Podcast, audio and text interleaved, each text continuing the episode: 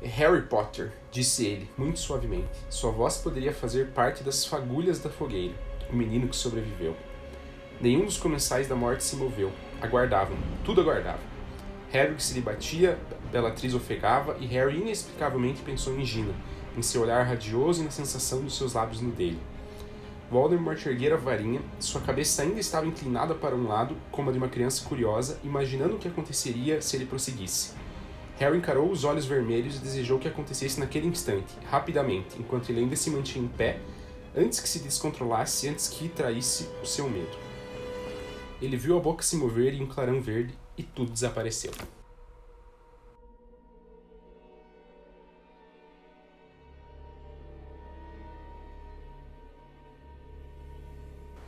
Olá, leitoras e leitores, sejam muito bem-vindos ao Livrologia. Eu sou Pedro Henrique.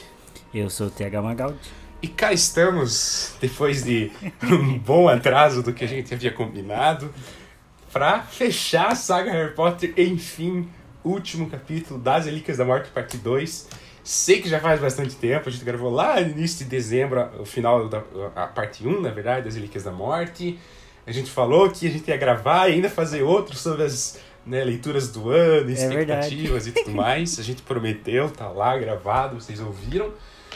Porém, ah, o final do ano ele foi bem conturbado, assim. É, eu tive disciplina na última semana de dezembro ali, que era literalmente todo dia, o dia todo da semana, então foi bem puxado e tudo mais.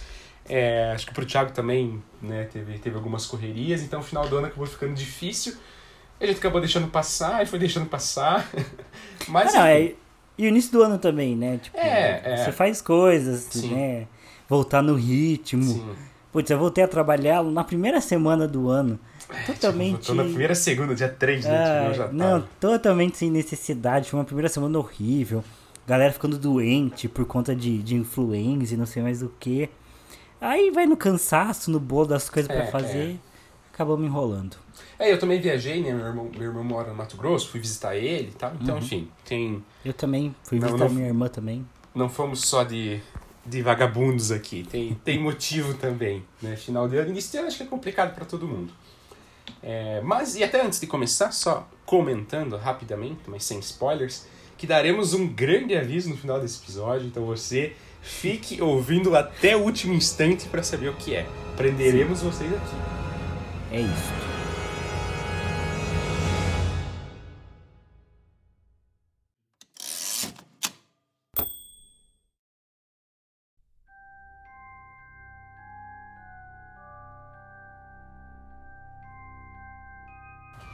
Então, sem mais delongas, inclusive nesse calor aqui, Curitiba que é sempre a cidade do frio, que a gente se, se gaba pro mundo, né? Ah, tá frio, ah, é que você não viu em Curitiba. Hoje, cara, tá um inferno de quente aqui. Eu tô. tá um bafo aqui onde eu tô gravando. Aí, pra não comprometer, eu não tô com ventilador, né? Pra não comprometer o áudio. Ah, eu tô. Se tiver Tá ruim aí, cara. eu tô com ventilador. Aqui Mas tá eu, eu complicado. Queria falar que esses dias eu fui. Tava gravando um vídeo pro Livrologia, pro canal. Inclusive, se você não assina o canal do Livrologia, se você não é inscrito, vá lá no link, se inscreva no canal do Livrologia. É, mas eu falei, nossa, cara, como tá quente e tudo mais. E era de noite, a Milena foi mostrar, tava 19 graus. e eu tava reclamando, nossa, que calor, suando e tal. E agora tá 23 graus, tecnicamente não tá tão quente, mas tá quente. Tá quente. pra tá mim quente. tá bem quente. Aqui tá 24. Pô, mas uma noite de 24 graus ela é quente. É. A noite ela tem que baixar de 20 pra ser uma noite aceitável. Sim. Dormir Verão? nesse calor é ruim. O, o frio, o verão pra mim tinha que ter no máximo. O dia mais quente do ano tinha que ter 24 graus. Eu, eu toparia, eu viveria num lugar assim. E Pedro, pra você ficar bem feliz, amanhã, máxima de 30, máxima de 30 no sábado, máxima de 31 no domingo, 31 na segunda, 31 na terça, Nossa, 31 na velho. quarta. Aí na quarta chove, 27 na quinta. Nossa, semana que vem ainda que eu começo a trabalhar, Ih, que vai alegria. tá calorzão. E hoje, inclusive, é aniversário do Pedro. Verdade, acabei de lembrar, Tinha até esquecido. gravando no Juro que tinha. aniversário. Parabéns, Olha, mas ó, Pedro. então, como a gente atrasou, obrigado, Thiago, mas como a gente atrasou, tô fazendo esse sacrifício, tô no meu aniversário me entregando aqui. É, você ia tá ia tá curtindo, né? Tá numa festona, Você sabe que tá sabe como eu sou, né? Calma, Você Pedro. Você, conhece. você vai ser recompensado. Eu comprei uma mofada pro Pedro.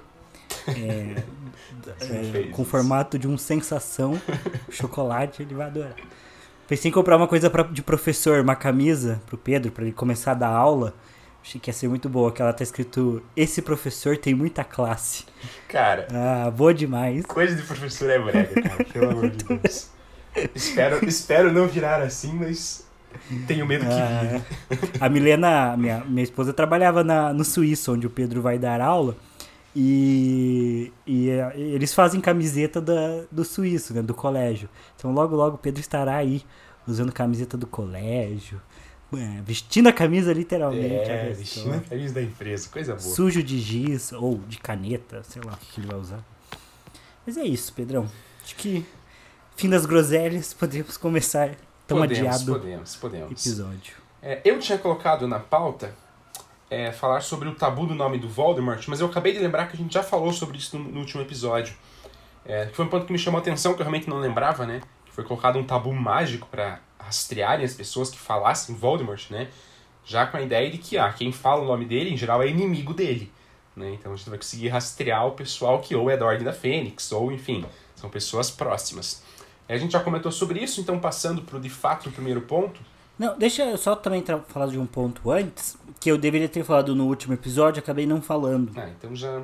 É, que é sobre o, o momento que eles estão ainda na casa do Xenofilho Lovegood, uhum. é, que é o um momento né, tenso, que eles leem pela primeira vez a, a, o conto dos três irmãos, a história das Relíquias da Morte. É, e tem um momento ali que eu gosto muito, né?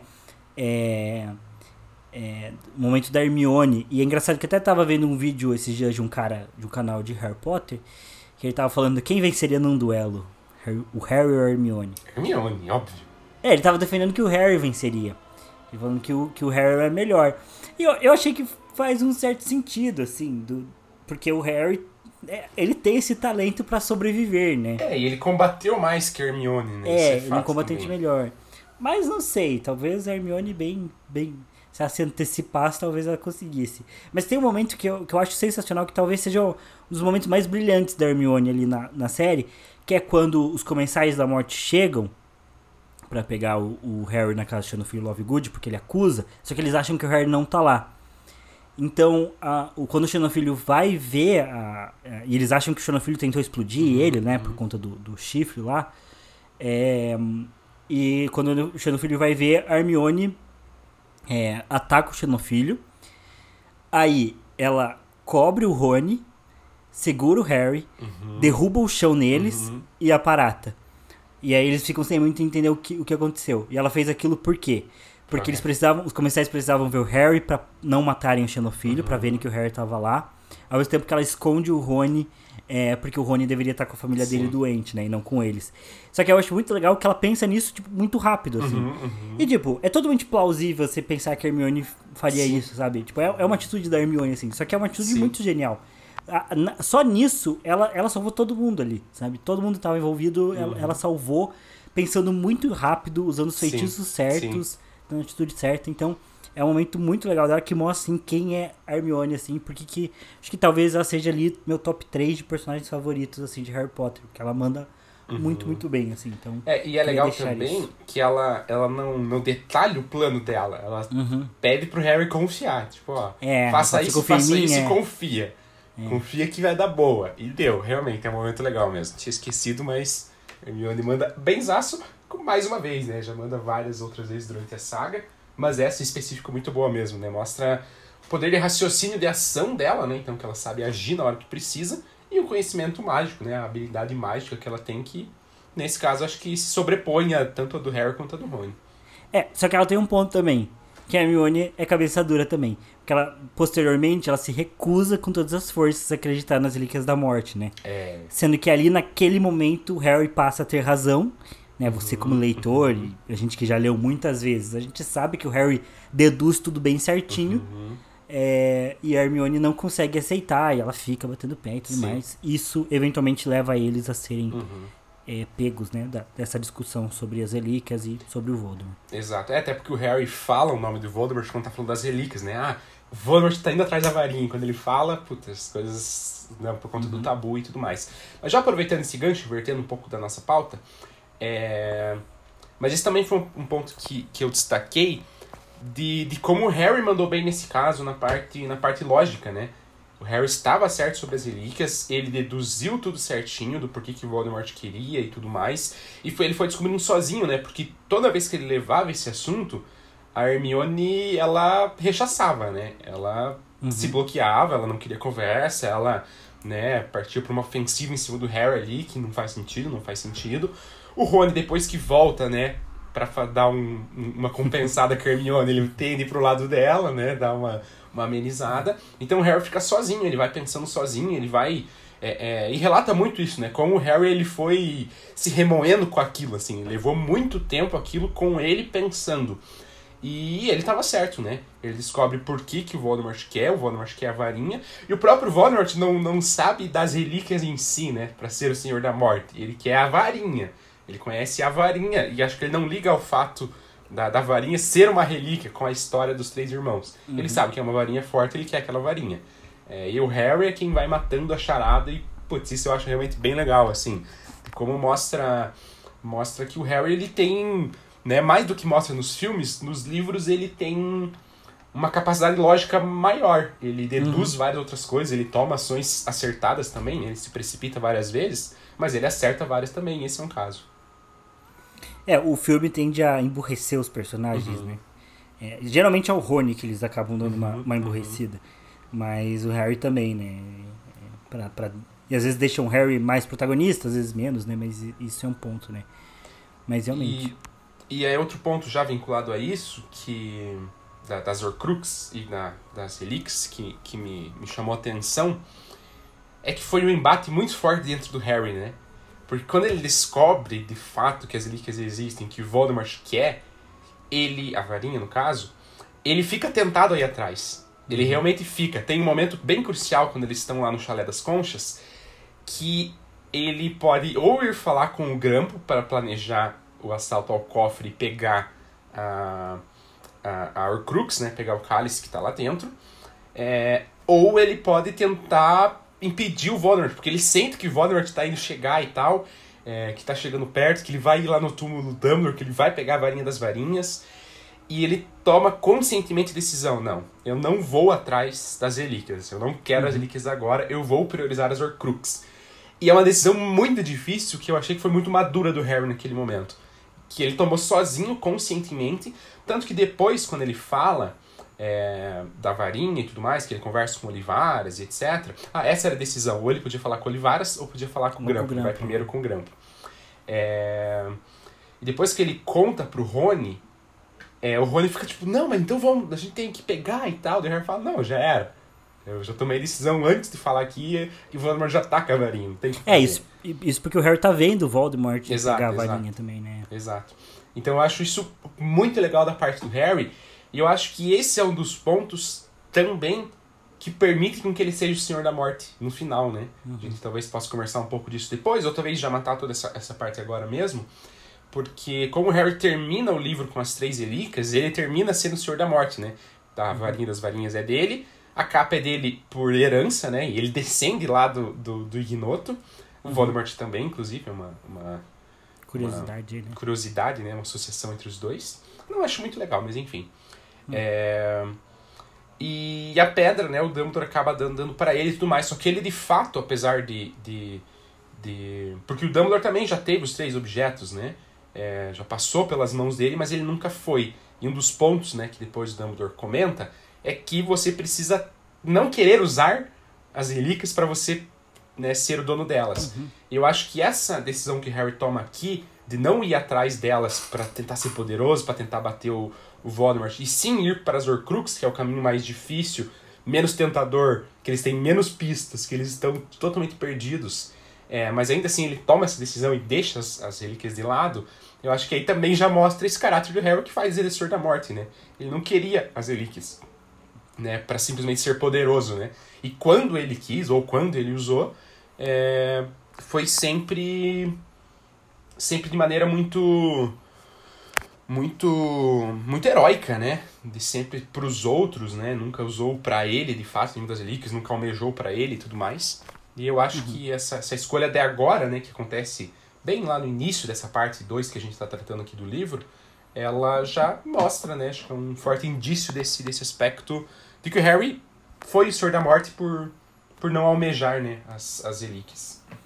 Eu acho que isso também é, é essa questão também, né, de, de facilitar talvez essa escolha do Harry, que é por isso que o Dumbledore não é tão claro, né? Depois acho que ele chega uhum, a comentar, uhum. né, que, que, que o Dumbledore não falou diretamente pro Harry sobre isso. É, eu acho que primeiro o Harry pensa que, que achava que era porque o, o Harry tinha que merecer a, a encontrar as relíquias. Mas acho que depois o Dumbledore explica lá, explica lá em, em Charing Cross, né? Que é porque ele para ele não ser tentado pelas relíquias, né? Como o próprio Dumbledore foi, né? Então, Dumbledore foi uhum. tentado pelo poder das relíquias e foi atrás delas, né? E, e, e, meio que tudo deu errado quando ele fez isso, né? É, quando ele era jovem, né? E posteriormente, é, quando ele pega a capa do pai do Harry, né? E quando ele coloca a pedra da ressurreição no dedo. Então, ele é tentado por esse poder, ele não quer que o Harry seja tentado também. Então, enfim, ele vai lá e, e, e, e, despista, né? Porque ele precisa que o Harry saiba sobre o que é, mas ele não pode desviar o Harry do que ele realmente tem que uhum. chegar. Poderia ter explicado tudo isso de uma vez também, né? Mas, enfim, acho que faz sentido também, uhum. né? Esse uhum. processo de, de permitir que o Harry amadureça é, sozinho, né? É, mas, por outro lado, eu acho que algumas coisas... É, dão certo meio que na sorte, né? Então, por exemplo, o Harry ter contato com as memórias do Snape, né? Uhum. E, e, e, chegar na, na, conclusão que ele chegou de ter que morrer. Até então não tinha tido uma ideia tão clara disso, né? O Harry, acho que ele. Não, ele fala no filme só pra Hermione que ele já, já pensava nisso há algum tempo, que talvez ele fosse uma, uma Horcrux e tudo mais. Só que no livro não, então, uhum. enfim, talvez o Dumbledore de qualquer jeito pudesse ter sido mais claro em alguns pontos. Mas eu, eu acho legal, pelo menos ter essa, essa explicação de que né, não foi só porque o Dumbledore gosta de ser uhum. misterioso. Ele, ele tinha esse propósito de não tentar o Harry e deixar ele descobrir aos poucos. E até fala né, que ele tinha essa, essa ideia de que talvez Hermione é, freasse um pouco o Harry também, né, na, na ideia dele. Então, enfim, até que foi um bom plano. Deu certo no final, né? Então foi, sim. Então foi um bom Se plano. deu certo, então foi bom. É, mas até foi um dos pontos, né, que, que lendo esse livro especialmente, é, eu, eu fico menos severo com o julgamento que eu fazia do Dumbledore. Ainda tem pontos que ele poderia ser claro, que, que ele poderia ter falado, não estou passando nenhum pano, é, mas alguns pontos que ele não falou faz sentido não serem falados, né? E essa tentação das relíquias uh, faz porque o Harry ele foi tentado pelas relíquias teve um momento do livro em que ele quis esquecer as Horcruxes e ele focou muito, ele ficou muito entusiasmado, ele só pensava naquilo e tudo mais. Isso é bem relatado, né? Então Harry se sentiu tentado a ir atrás. Desculpa. O ponto é que ele decide depois, posteriormente, uh, a ir atrás das Horcruxes, mas já foi difícil para ele tomar essa decisão. É, então mostra que nesse caso o Dumbledore estava certo em avaliar, né? Seria algo uhum. tentador que atrapalharia o Harry na busca das Horcruxes.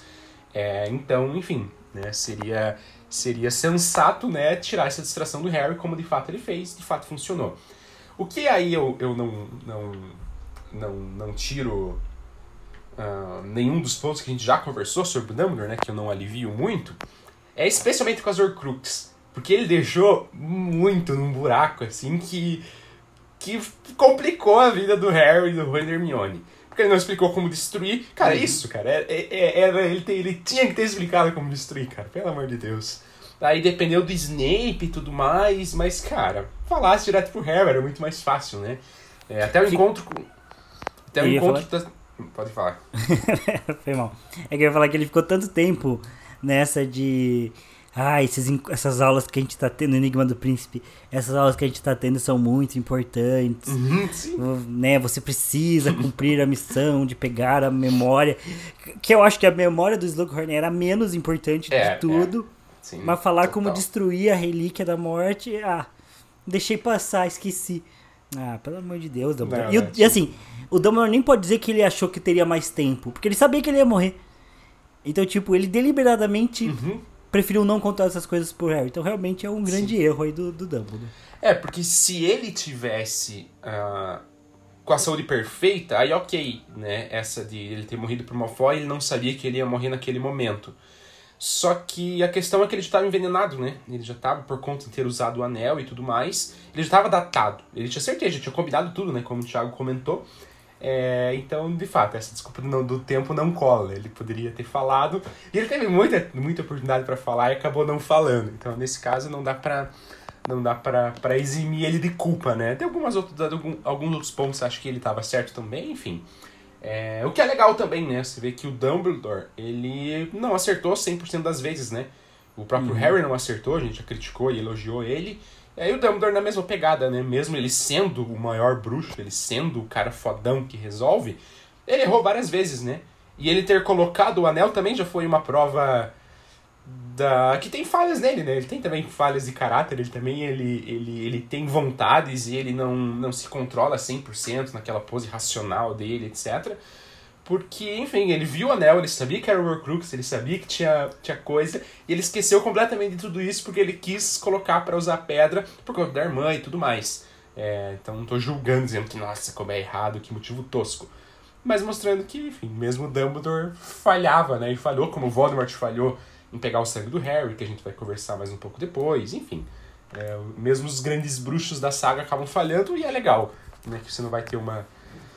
Um, um, um protagonista assim, 100% perfeito, sem falhas, só acertos e tudo mais, acaba não tendo. Eu acho legal pra, pra saga. Uhum. E, enfim, ainda na pegada do Harry, né, que falamos agora da, da decisão madura dele e tudo mais, também um ponto que me chama atenção é que pós-morte do Dobby, o Harry ele assume uma postura de líder mais forte do grupo. É, uhum. Porque até então ele ele estava em dúvida do que fazer, não sabia direito o que fazer, é, ele, enfim, não sabia para onde ir. Uh, e até Hermione e o Rony já tinham questionado né, entre si essa, essa falta de liderança do Harry, né, essa falta de decisão, essa falta do Harry não, não saber exatamente o que ele está fazendo. E a partir de quando o Dobby morre, vira uma chave nele de que ele começa a assumir a bronca. Ele começa a ter uma postura, então ele já. Até o próprio enterro do, do, do Dobby, assim. Tipo, não, vamos fazer do jeito que ele merece ser feito, eu vou fazer, eu vou cavar. Ele vai, ele acha o lugar, ele cava, ele escreve, ele conjura o um negocinho lá na lápide. É, tipo, ele pega e, e, e, e, chama a bronca. Ele que fala, né? Ele que decide Vamos falar com o Grampo e não com o Olivares. Então vou deixar as relíquias de lado. Eu tô decidido, eu sou o líder, não vou nem comentar nada. É... E toda, toda também, forma. Né? Oi? O jeito que ele falava com o Gui também, né? Exato, exato. Ele tá na casa do cara, uhum. mas mesmo assim, quando o Gui pergunta, ele fala, cara, não vou falar pra você. Uhum. O Dumbledore disse pra eu não falar, você sabe Sim. disso e pronto. E bem Sim. decidido mesmo, uhum, né? Uhum bem decidido e a forma como ele vai conduzindo, né? Então ele vai conversando com o Grampo, ele vai planejando, tipo, ele que vai guiando tudo. E nem sempre ele deixa tudo 100% claro pro Rony Permione. É, e, e, eu acho isso legal, porque ele é o líder de fato do grupo, né? Uhum. Então ele, ele ter essa postura agora de líder, de assumir a responsabilidade e de de fato ele tomar as decisões e ele guiar, eu acho legal, assim, eu acho que fortalece o grupo e vai fortalecendo eles, né? Até a saída do Gringotts, depois, quando eles invadem, é, que eles decidem ir para Hogsmeade, para Hogwarts, é, tem no filme essa frase, mas ela também está no livro, que ele fala, não, a gente vai para lá, porque eu acabei de ter a visão e tudo mais. Ah, mas a gente não planejou e tal. O Harry fala, a gente planejou por vários meses a, a, a, a, questão lá da, da invasão do ministério e quase deu ruim, cara. A gente se ferrou uhum. e tudo mais. Então, quando né, a gente planejou várias vezes e não deu certo. Então agora a gente vai sem plano, a gente só vai. É, e é ele, e é ele que chama essa responsabilidade, né? Isso eu acho legal, essa mudança de postura, de maturidade que o, que o Harry começa a ter, né? De, de entender qual que é o papel dele, do que o Dumbledore esperava que ele fizesse, não o Rony e Hermione. E ele vai assumindo e vai assumindo bem, né? Tanto que no final ele vence e tem muito mérito por isso. Até no, na, na parte em que ele tá conversando com o Alberford no, no, no Cabeça de Javali, que o Alberford começa a falar uns podres do Dumbledore, uhum. começa a, a falar, o Harry fala, eu, eu confio no homem que eu conheci. Tipo, ele também, ele, ali ele também não se deixa abalar, uhum, ele não vai desistir. É, não, não, adianta, sabe? Ele, ele vai continuar e é isso, assim. Então, mais uma prova dele é, dessa postura de decisão. E eu só queria comentar uma coisa que quando eles estão no Gringotts, me dá uma agonia a, a ideia de que eles é, é, pegam nas coisas e elas duplicam Mas não Queimam. só duplicam, que elas queimam. Sim, no E filme eles não ficam num isso. mar de coisa. Ah, velho, isso me dá muita agonia. Dá, eu, dá. eu prefiro É. nem imaginar direito assim, porque me incomoda.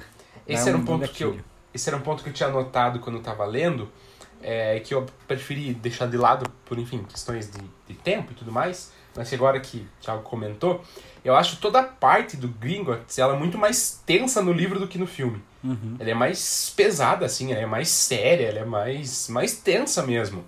É, de como eles invadem, de que, enfim, Harry usa a maldição da morte, né? Eles usam impérios ali várias vezes, primeira vez que o Harry usa, e aí detalha a sensação, etc.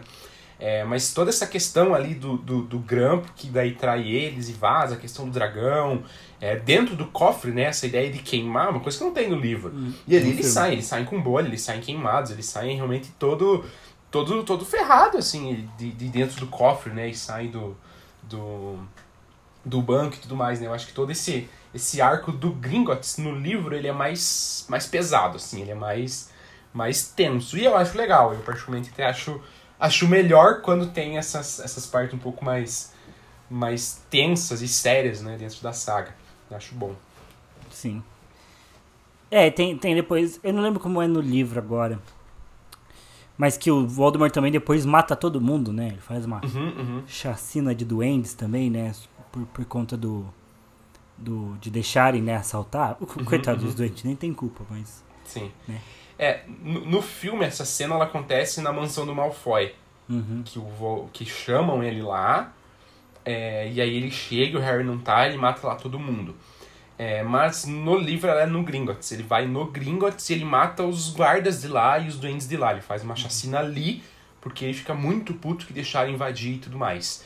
É, enfim, o, o Voldemort é mais cruel no, no, no, no- nos livros, assim, tem mais cenas de, de, de momentos de crueldade dele, né?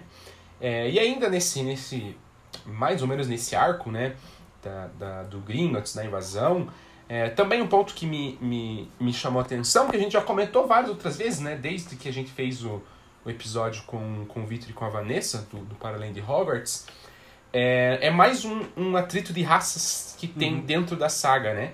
E aqui até um pouco mais, mais veemente, assim, é, porque a relação do, do Harry com o Grampo, ela é. Ela é. Não é tão amigável assim. Ela é cordial, mas tem tensão entre os dois. É, não é igual o Harry com o Dobby, que é outra raça, mas ele trata super bem. É, Ou o Harry com, sei lá, o Hagrid, que é meio doente, é, meio doente, meio, meio gigante, pro Harry não faz diferença. Aqui rola uma, uma certa hostilidade entre raças, né? Pela forma de cada um pensar e tudo mais. Tem aquela cena que o Harry fala que o Grampo entra na porta, entra no quarto e automaticamente o Harry já puxa a espada porque o Grampo quer. Então, é, realmente tem E esse daí, daí ele tenso. percebe que o Grampo viu aquilo e putz, ele vai ficando tenso, assim. É. É, e o próprio Gui ele vai colocando, né? Porque o Gui ele chama o Harry uma hora pra conversar e ele fala: Olha, eu não sei o que você tá planejando, ok, já desisti, não, você não vai contar, beleza.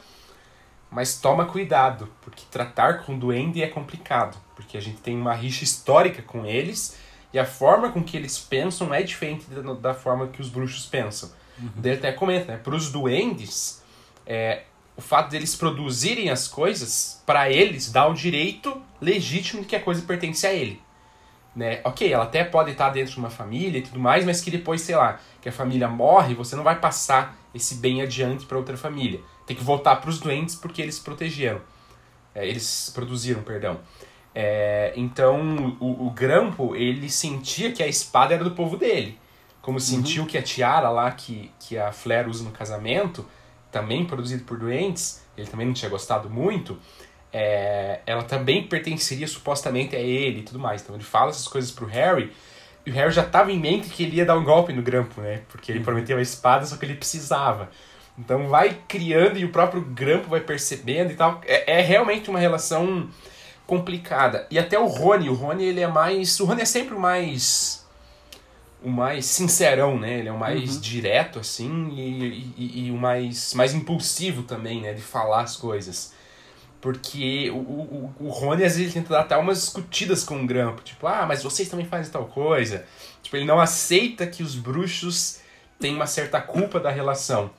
É... Ih, ó, Thiago tossindo. Covid. Cigarro, né? Ih. Ah, ou os dois, né? É, Enfim, então o Rony ele dá umas bolas fora, assim, de querer defender os bruxos, de acusá-los de doentes e tudo mais, e o Harry vai contornando tudo isso. E, enfim, na medida do possível, acho que o Harry lida bem com a situação, né?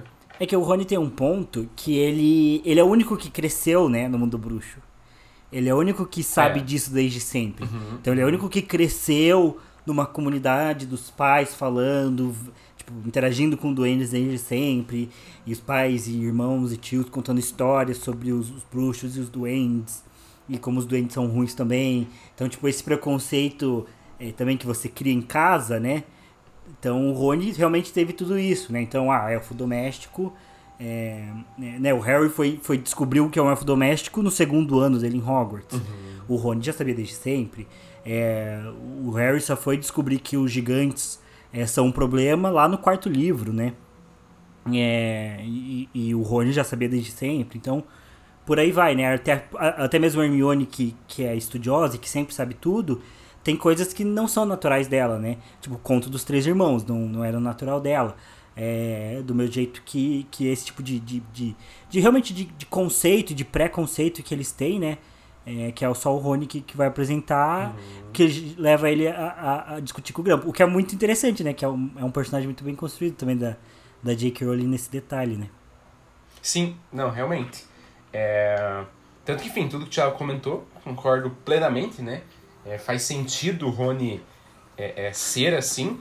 E eu até nem tava, sei que não foi isso que o Thiago falou, mas esclarecendo também para os ouvintes, é, nem quis tecer uma crítica ao Rony, né? Falar, ah, olha, como ele carrega preconceito. É, o meu ponto principal é ressaltar que Harry Potter também fala disso. Que essas temáticas, elas fazem parte do mundo bruxo, né? Esse, esse atrito com as raças, esse certo preconceito. É, nesse caso aqui, é realmente um atrito que não é só unidirecional, né? É, porque com outras criaturas é muito mais o preconceito do bruxo com as outras criaturas. Aqui tem de fato um atrito, porque os doentes também são criaturas mágicas que têm um certo poder. Eles não são tão indefesos e ingênuos né, diante dos bruxos. É, então aí de fato é um atrito entre as duas raças, e é isso é de mão dupla, né? Claro, não dá pra saber quem começou, até porque, enfim, não, não tem esses detalhes nesse livro, né? A J.K. pode Não. ter falado alguma coisa no Twitter, sei lá o quê. A Mas J.K. só não é o os- George Martin, né? É, exatamente. Se fosse, os É, livros teria. seriam muito maiores, a saga não estaria completa ainda. Um do trio teria morrido. Exato. Mais outros vários personagens também. É, ainda que esse livro tem mortes, né? Mas, né? Não, Não, o, o pessoal não postava, o pessoal postava uns anos atrás é, o- os, todos os livros de Harry Potter com post-it saindo pra fora das páginas com todas as mortes né, de Harry Potter. Então, toda vez que tinha uma página que um personagem morria, eles marcavam. Aí o pessoal ficava, nossa, de que o me faz sofrer. Porque realmente, nos primeiros livros, basicamente tem uma, duas mortes, né? Tipo, ah, o Carol morre lá no primeiro, por aí vai. É, agora, no, no último, tem realmente muito mais, né? Realmente muito mais personagens morrem. É, mas a comparação com o GOT é, é absurda, assim. GOT é do começo ao fim. É, e, e não é só morte, mas é morte de personagem relevante, né? É. São Que é muitos uma coisa personagens que... morrem. É uma coisa que não tem em Harry Potter. Ok, perde o Fred, perde o, Lu, perde o Lupin, que são personagens queridos. Mas eles não são, assim, fundamentais, ou eles não são centrais e principais. GOT É. perde mais personagens assim. É, e mesmo, mesmo o Lupin e o Fred, né? São poucos, né? Tipo, Sim. você fez uma batalha inteira. Tipo, quem morreu ali foram, sei lá, três personagens que, que, que, que realmente eram relevantes que morreram. Tipo, quatro se você considerar a Lila Brown. Porque o Snape, é, a gente já falou muito do Snape aqui, mas o Snape, ele, ele basicamente é o vilão da história, né? Beleza, ele tem a redenção do Snape no final, meu Deus do céu. Mas ele é meio que o vilão, então, tipo, a morte dele é esperada. Tipo, é igual, né? Ninguém fica surpreso que o Voldemort morre no final, porque todo mundo espera isso desde o começo. É, então é a diferença de, de GOT. Porque, talvez principalmente porque GOT não tenha um vilão, né? Bem definido, né? Então, to- todo mundo que morre é meio surpreendente, né? É, mas enfim, né? Mas especialmente se, se a J.K. Rowling fosse mais o George Martin, teria ali um, uma baita descrição sobre as primeiras guerras entre uhum. bruxos e duendes e não sei o que. E no final do livro teria árvores genealógicas. Uhum. E, enfim, faz falta Mas, um pouco de Harry Potter. Mas tudo é. bem. Não, é que é, a história não, não tem tanto a é, proposta apelo, de ser né? assim.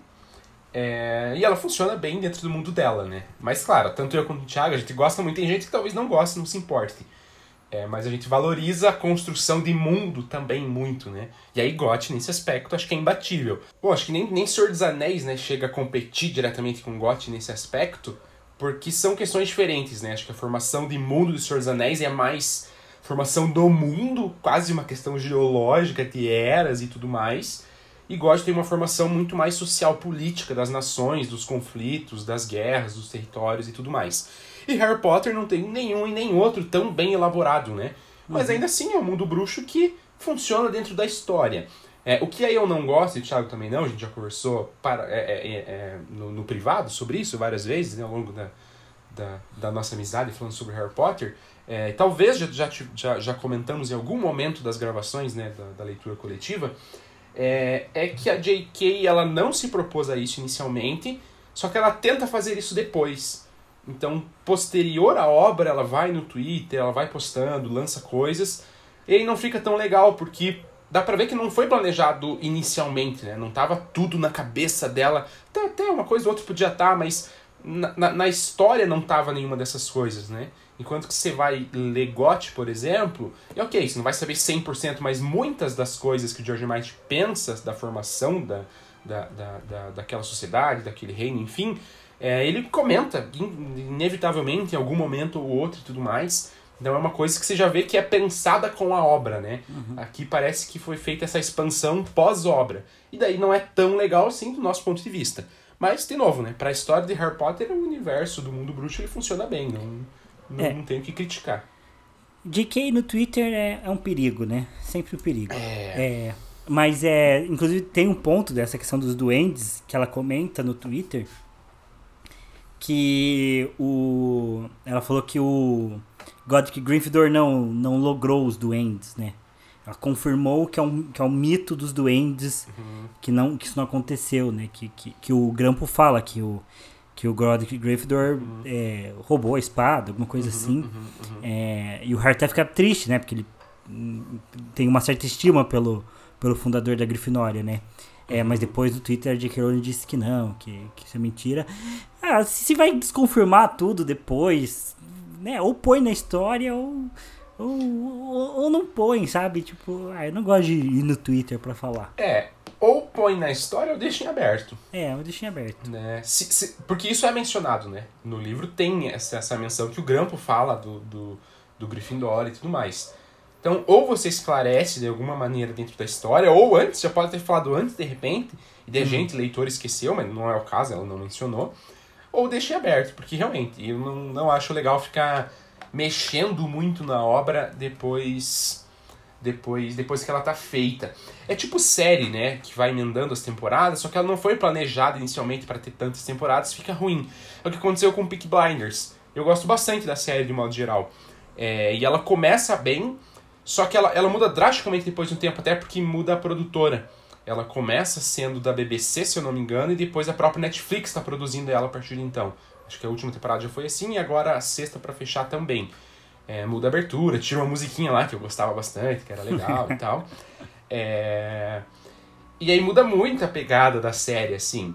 E, e aí eu li uma matéria essa semana mesmo, talvez até hoje, não lembro exatamente quando, é, mas que falava que é, eles mudaram o final, que eles se adequaram de outra forma e tudo mais. Aí eu já pensei, não, cara, não, não é legal uma obra que você não sabe como ela vai terminar, assim, uhum. você não tem muita ideia, e daí você muda com ela já em andamento, tende a não ficar tão bom, porque você sente quando a coisa tá amarradinha, assim, que é o que o George Martin faz bem. Não à toa ele demora tanto para escrever, porque ele tem esse cuidado proposital. E, cara, fica bom, você vai ler God, você não vai achar a ponta solta. O que não tem uma resposta é porque talvez ele queira deixar o mistério. E daí fica um dos grandes mistérios e teorias que vão sendo discutidas e tal. E também é um ponto positivo da história. É, mas enfim, então é, essas, essas emendas pós-término das obras, ou durante, você vai mudando, enfim, tende a não ficar tão bom porque você inevitavelmente se perde alguns detalhes, né?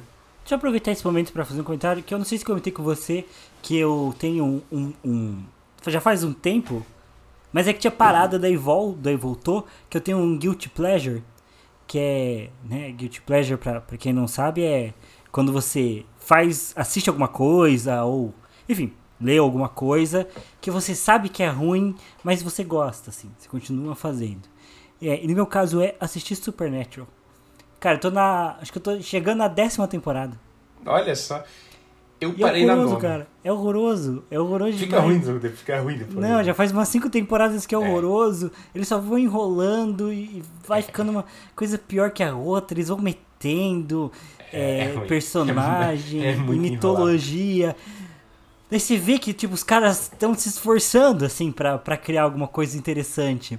Mas vai escalando assim nos níveis é, que, que nem faz tanto sentido. Uhum. É, tipo, agora o, o, o. Eu tô na temporada. Né, na verdade, já passei uma temporada, mas continua. Que é a do, do Caim. Uhum, Não sei se chegou a pegar essa parte, né? uhum, uhum. A faca dele, a marca É, dele. que Caim é o primeiro demônio. Daí tem isso, daí tem a faca, que é a faca de Caim. E assim, Sam Uma e faca Jimmy. tosca. É, que- é porque, porque o Caim ele mata Abel usando o. Tipo, o- a mandíbula, né, de algum Uhum, bicho, né? né, Não tinha faca, né? Aí, aí é a, a faca de Caim, a primeira espada que eles chamam, é, é isso, na verdade. É um primeiro porrete, na verdade. É, daí ele usa isso, aí o Caim é um cara muito foda. Tipo, não tem muito bem porquê, sabe? Ele ser um cara tão foda assim, mas é que eles precisavam dizer que. Porque sempre precisa ser mais forte que o anterior, Uhum. É, né? tem que Sempre- estar escalonando os vilões. É. Não, O que é bizarro, porque eles matam Lúcifer, ou eles cuidam de Lúcifer, na quinta. Então É, já tem entendeu? Lúcifer, porra. Na quinta, Não, eles da vão verdade- colocar mais vilões na sequência. Daí tem o, daí tem o Metatron. Cara, acho que o Metatron é pra mim o pior personagem inteiro de Supernatural. Nossa, lembrei, cara. Ele é escritor, não é? É, ele é o profeta. é, Quer dizer, ele escreve as profecias. Daí, É tipo, isso eles tosco, também é tiraram de. acho que isso não tem mitologia nenhuma, né? Porque alguns personagens, tipo a própria Lilith, ela faz parte do, do que é considerado uma mitologia judaico-cristã, assim. Hum. É, é, e tipo. O, o Metatron, eu acho que eles tiraram de lugar nenhum, assim, sabe? E é muito tosco. E É ele, é, tosco, ele é é. E, e eles quiseram fazer um vilão diferente, porque ele é o vilão, mas ele é um cara meio. é, que não parece um vilão, ele tem uma cara assim Uhum. meio de nerdola. Então, ah, velho, é muito ruim. Mas É eu tô ruim, lá, né? cara, eu tô assistindo, porque é- já tô na décima, falta É, só cinco.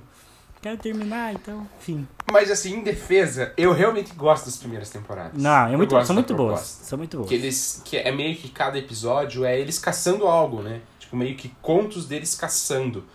Ah, eu acho legal, eu acho legal como eles vão viajando e, e tal. É, até eu acho porque. interessante. Até porque, até a quinta temporada, mais ou menos, eles não, repli- não repetiram nenhum plot, né? É, ou muito perto disso, porque as primeiras temporadas são do Sam Jim procurando o pai deles, né? Uhum. Então eles vão caçando monstros enquanto eles procuram o pai deles, porque o pai deles tá meio perdido. Aí, enfim, eles acabam encontrando, acontece um monte de coisa lá com, com- com o pai deles também. Aí começa essa questão do, do- de abrir o portão do inferno. É, então daí tem essa parte de abrir o portão do inferno. Tem a parte que daí o Jim acaba. Spoiler, gente. Mas assim, 2005, a Supernatural. É, daí o Jim acaba abrindo o portão do inferno. É, daí eles têm que fechar o portão do inferno de novo. É, e aí eles. É, o, é, o morre, mas ele é trazido de volta. É, e aí tem a questão do apocalipse que tá pra acontecer, porque eles são as cascas. E até aí tudo bem. Só que daí no momento em que termina essa parte, o próximo plot já é repetido, que é o Sam voltando. Mas isso já aconteceu, porque o Jim já voltou dos mortos. Agora o Sam tá voltando. Daí tem a questão da alma do Sam. Daí a partir daí é muito problema de comunicação É. e cada um vai sempre sempre é a vez de um ficar problemático. Não é? Daí o Sam que fica problemático, daí o Jim que fica problemático. O Jim vira demônio depois de um tempo. né? É, aí tem. Putz, o que que tem? Tem a avó deles que aparece do nada. E daí o, o Castiel vai mudando também. Daí tem horas que é o Castiel que é o problema. Ah, gente, é ruim demais. E assim, a sétima temporada, pra mim, é a pior. Porque é o dos Leviatã. Cara, é eu acho, eu acho a coisa mais tosca, eu acho mais tosco que o, que o Mega, Megatron. É, Metatron. Metatron, Megatron, ou Minicron, sei lá, qualquer Só coisa ruim, né? Transformer aí. É, os Leviathan, para, pra mim aquela temporada é um lixo, cara, um lixo maior, assim. Ai, é ruim demais. Mas enfim, né, metemos Supernatural no meio do, da Não, não saga de- Harry deixa, Potter deixa eu comentar aqui. Não, eu preciso comentar que depois da temporada dos Leviatãs, ou antes, acho que é antes, antes da temporada dos Leviatãs é a temporada da, da, da Eva. Eva? Não, da mãe dos monstros lá. Ah. É, eu acho que é Eve o nome dela. Pode ser, cara, pode ser, eu não lembro agora. Mas eu. Tô- Mas é a temporada das- da mãe dos monstros. uhum, Que, uhum. que, que os monstros estão voltando. Cara, ruim demais também. Nossa, fica uma porcaria. Disparadamente Fica. uma porcaria. Mas enfim, vamos Mas, voltar pra mas Harry é isso, né? A série foi emendando, emendando, emendando e vai dando cagado, não tem Sim. jeito. Que é o que a J.K. Rowling tá fazendo agora, né? Animais Fantásticos nada mais é do que... É, do que uma emenda mal feita. Só que o pior, o pior do que isso é, é, é o retcon, né? Que é quando você faz uma prequela e muda um negócio Muda, assim, que já tinha definido, né? Que é o que ela tem feito, basicamente. na Guinness ser uma. É, a Nagini ser uma mulher, a Ariane ser um obscuros. Daí as pessoas olham e elas acham muito incrível. Mas não é. É, ruim. É ruim porque tá mudando a história. Enfim. O problema é que o fã é burro, né? O fã é fã como é um torcedor.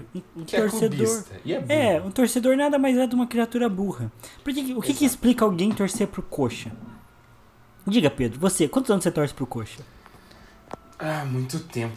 Hum, Desde que eu comecei a comprar futebol, uns 15 anos da minha vida aí.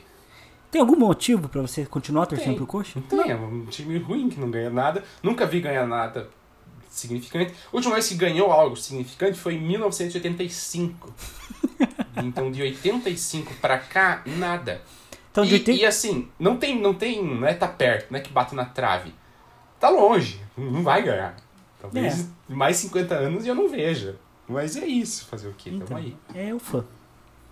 Mas seguimos, e até agora, então, saindo desse, desse grande balão que fizemos, mas que é cultura, né? A gente mete outras Ei. séries e tal. Tá justíssimo. É, E aí, entrando de fato pros finalmente da história, porque eu gosto muito do. Da... A partir daqui. Aliás, a partir daqui não, né? A GK ela manda bem na, na história de modo geral. Mas eu já tinha elogiado isso no primeiro episódio das Relíquias da Morte, e eu volto a elogiar. A mudança de escrita dela, em questão de ritmo, ela é bem, bem visível nesse livro. Porque você passa mais da, mais da metade, não é a metade certinha, então mais da metade do livro antes deles chegarem a Hogwarts. E passam muitos meses, as coisas acontecem muita coisa. E aí você pega uma boa parte do livro, que ok, não é a metade, mas é perto, assim, ainda é uma boa quantidade só para a batalha, que acontece em uma noite, né? E aí na virada e tal. É, então, nessas páginas finais, nessas mais de 100 páginas finais, é, é é um tempo que está passando muito rápido, no questão da, no tempo da história, né? E ela manda bem nesse ritmo, eu gosto. E ela vai passando o clima. O clima da, da- do, do pré-batalha é muito bom. Dos professores se preparando, da Minerva ativando as estátuas, de como as coisas estão acontecendo, todo o reboliço ali dentro de Hogwarts, e as pessoas indo para a ala tal e para a ala tal, e vão proteger a torre tal, e, e se dividindo e se, e se movimentando para fazer uma defesa, né? E até a ideia de aceitar, né? Porque tem, tem a conversa da Minerva, né, com, com os professores, de que ela fala, ah, a gente não vai conseguir impedir o Voldemort. A gente vai retardar. Mas esse aceitamento, essa aceitação é legal, né? De, de você ter a consciência de que isso não vai dar pra vencer assim fácil. Talvez eles nem tivessem expectativa de vencer, mas cara, eles iam lutar, eles estavam se preparando. Esse clima todo é muito legal. Eu gosto muito de como a JK vai passando esse ritmo e vai passando pro leitor, assim, você vai entrando e vai ficando empolgado. Enfim, você entra junto, assim. Eu acho que ela manda bem na, na, em ditar o ritmo dessas partes, assim. Esse É. clima pré-batalha é bom.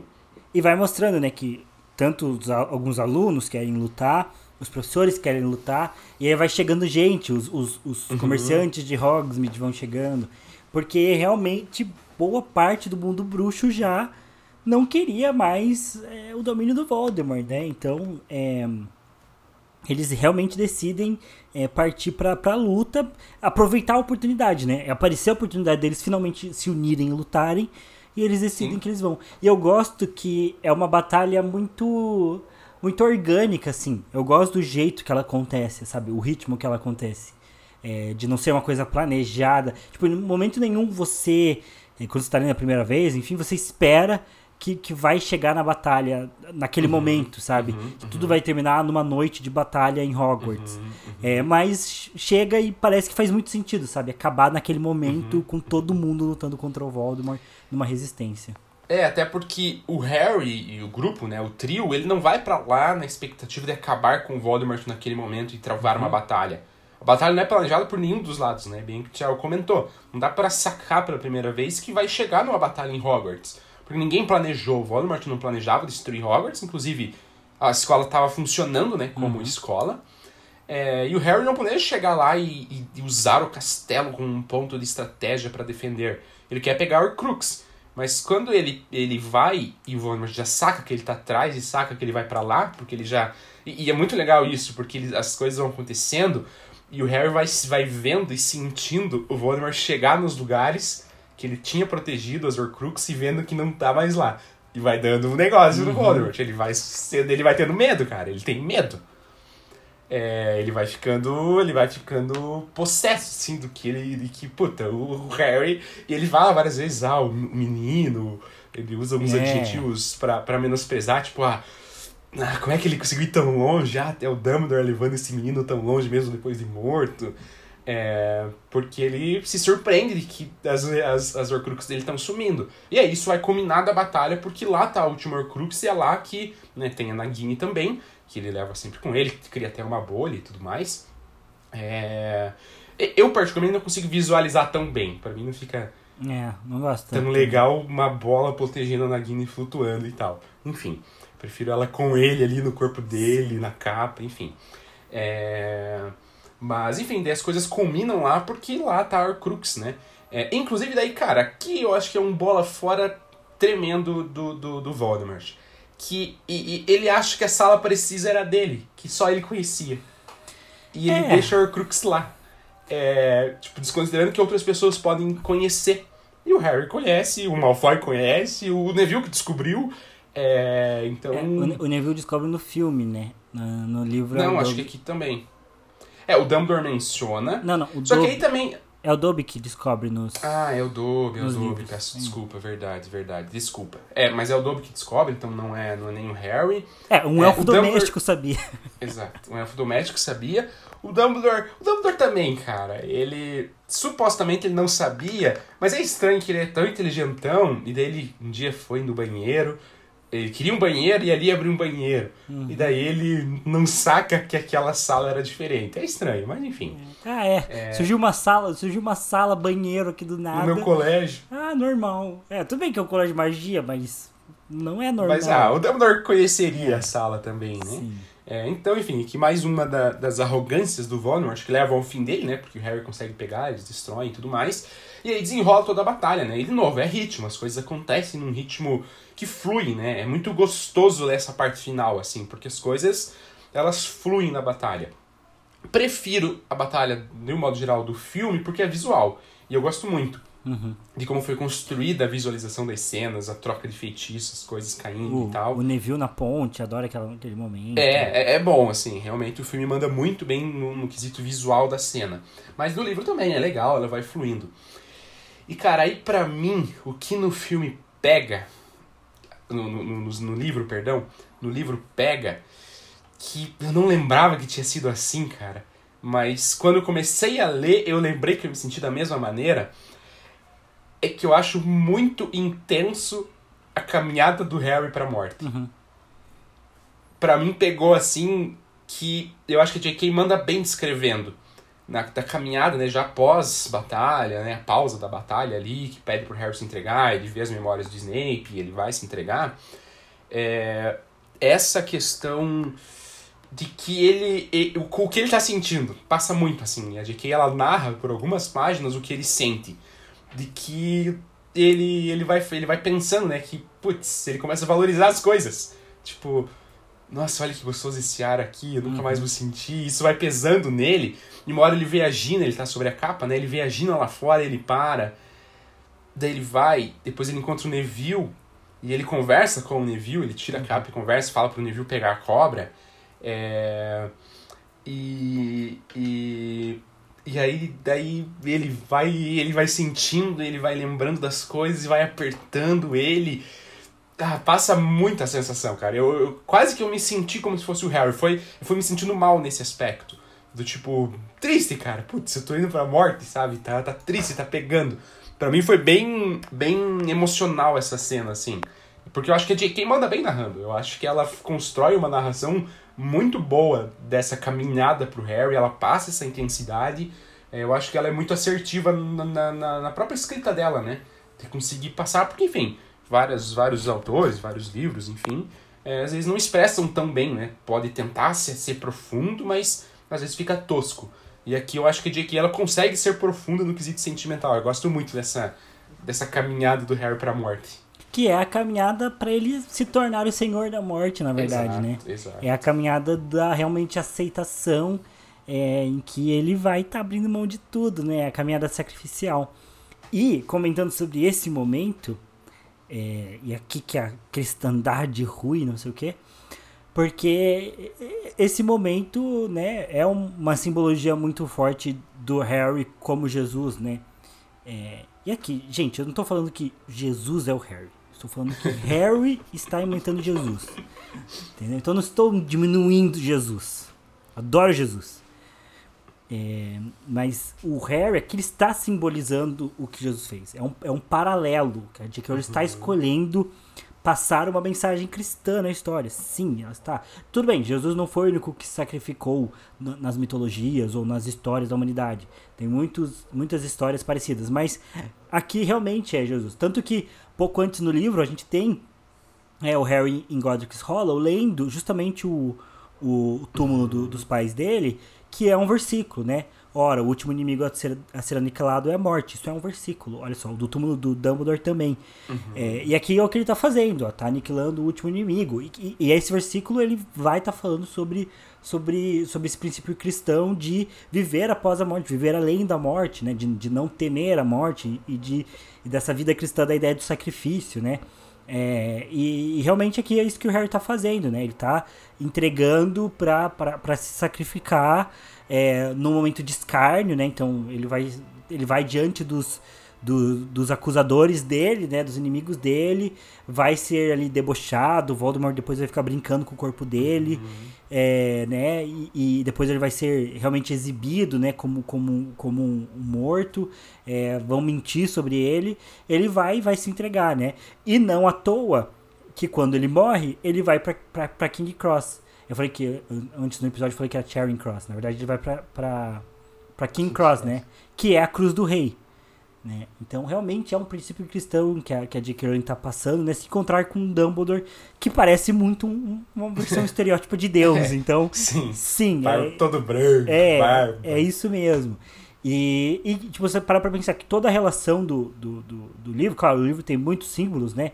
É, até o, eu lembro do, do Victor do Paralelo de Hogwarts comentando mesmo que era que tem essa questão da maternidade que vai ter aqui, né? Porque não só o sacrifício da Lilian e não só a Molly, que, que sempre acolheu o Harry, é, o contraste com a tia Petúnia, mas aqui a Narcisa Malfoy também vai ser super importante, né? Uhum. Porque ela vai, vai mentir dizendo que o Harry tá morto só para poder encontrar com o Draco. Uhum. É, mas é, um dos, dos princípios é tudo relacionado a sangue aqui, né? É, existe essa relação de sangue entre o Harry e o Voldemort, que é um, um laço poderoso, né? Um laço do, de, de, de, corpo, de, de sangue.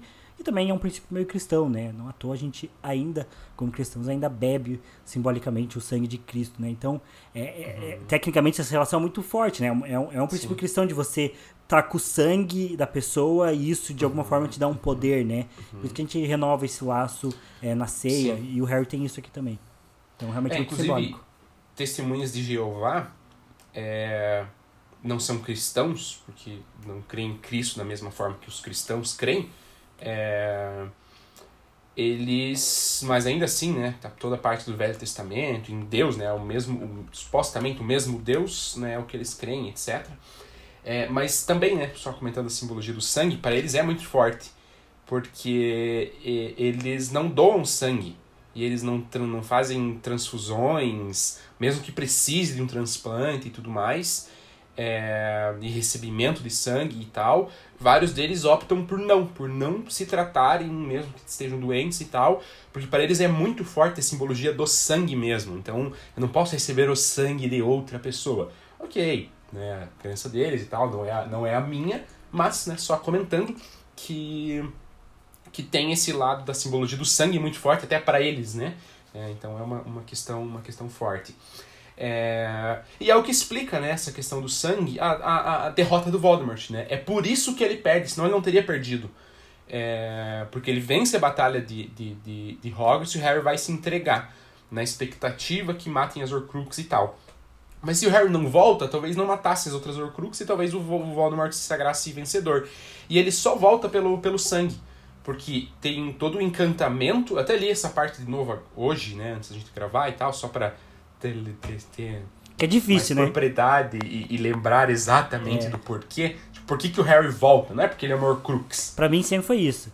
É, mim, eu também sempre achei. Que, que o Voldemort, quando matava o Harry, na verdade matava o pedaço da alma que tinha no Harry. Uhum, uhum. Também que por isso que o Harry podia escolher de uhum, ir ou não ir, né? Mas não é, né? Como o Pedro tá falando. É, é pelo, é pelo sangue mesmo. Por quê? Porque o sacrifício da Lily é muito poderoso. Então, no Harry e no sangue do Harry tem esse encantamento poderosíssimo que é o sacrifício da Lilian. Quando o Voldemort volta lá no quarto livro, e até naquele episódio a gente fala, né? Olha, esse é o momento que ele perde. Uhum. Porque ele faz questão, ele poderia não usar. Né? Até o Rabicho estava certo na época. É, de falar, ah, claro, ele estava sendo cagão, né? Não queria pegar o Harry. É, mas ele fala, não podemos usar o sangue de outra pessoa. É, e o Voldemort faz questão de usar o do Harry. E quando ele usa esse sangue do Harry, ele tem agora dentro dele o encantamento da Lilian, que é o que mantém o Harry vivo. Uhum. Então, enquanto o Voldemort estiver vivo, com o encantamento dentro do corpo dele, o Harry não pode, não pode morrer. Porque é esse encantamento que deixa o Harry imortal. Então, o Voldemort poderia matar ele várias vezes na sequência, o Harry poderia voltar todas se quisesse. Porque o sangue da Lilian com o sacrifício né, e com essa magia poderosa, ainda está dentro do Voldemort. Enquanto ela estiver ali, o Harry não morre. É, e ok, depois ele derrota o Voldemort. Aí ok, aí ele estaria mortal. Se ele se matassem ele, ele morreria de fato. É, então é, é, a relação da volta do Harry é pelo sangue do encantamento que está no Voldemort. E isso vai manter o Harry vivo sempre, porque aquele sangue está ali, o sacrifício está ali. A magia, como o próprio Dumbledore fala, ela é difícil de, de compreender e ela é muito poderosa, e o Voldemort sempre ignorou isso e tudo mais. Então tem todo esse aspecto. Tem também o aspecto da varinha, né? Que também é todo diferentão aqui, eu nem lembrava. Uhum. É, que tem a pira de que quando eles se enfrentaram, né, o Harry e, e o Voldemort no quarto livro, lá no cemitério, e as duas varinhas de núcleo gêmeo se encontraram, até o Dumbledore fala, né? Olha, isso aqui ninguém sabe ainda, né? Eu só tô especulando porque é uma magia. Você e o, e o Voldemort passaram vários limites das magias com, uhum. com as associações né, entre vocês. É, mas as duas varinhas de núcleo gêmeo né, é, se, se atacando naquele momento, e o fato do Harry ter tido a coragem de aceitar a morte, né? Porque quando ele vai duelar com o Voldemort, foda-se, ele não tá com expectativa de escapar. Ele, ele enfim, só foi, sabe? Ele, ele aceitou fortemente a possibilidade de que ele morresse. Ele só não quis morrer daquele jeito. Daí ele levantou lá no cemitério, saiu e foi enfrentar de fato o Voldemort. E nesse momento que Harry demonstra isso, a varinha dele se sobrepõe à, à, à do Voldemort. E até pega, enfim, não acho necessariamente legal isso, mas é a explicação do livro, né? A varinha do Harry pega parte do poder da varinha do Voldemort para ela. E é por isso que aí ela sente a aproximação do Voldemort, mesmo Voldemort usando outra varinha. Porque parte do poder mágico e bruxo do Voldemort está na varinha do Harry por conta dessa ligação. E aí quando o Harry tá lá desmaiando, lá no comecinho e tal, na transferência né, do, dos sete Potters, é, a varinha dele vai sozinha e se mexe, porque é ela sentindo a aproximação do Voldemort e ela defende o Harry. Por isso que ela ganha da varinha do Malfoy, por isso que ela, ela ganha das outras varinhas do, do Harry, né? Porque é o poder do Harry com a coragem dele, com tudo que ele tem, mais o poder astronômico que o Voldemort tem em magia, né? Então a varinha do Harry fica muito poderosa porque pegou parte da do, da do Voldemort. Então essa é a explicação das varinhas que o livro traz no final. Uhum. É, eu gosto desse conceito de que a varinha do Harry acabou subjugando a varinha do Voldemort. Uhum, é legal, é legal. É como se ela tivesse incorporado as duas Uhum. porque ela subjugou. Elas têm uma relação, eu acho que tecnicamente não é uma coisa que é pra acontecer sempre, né? Qualquer varinha que vai subjugar a outra. Por elas terem núcleos gêmeos, uma subjugou a outra.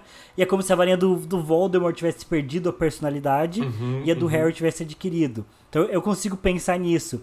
Mas especialmente, eu gosto muito do que o Dumbledore fala, que o Pedro já citou, mas que ele fala né, que, o, que o Harry e o Voldemort estão é, numa jornada inexplorada na magia, Uhum, né? E eu gosto muito desse conceito. Porque eu, eu acho isso muito legal dentro do universo de Harry Potter.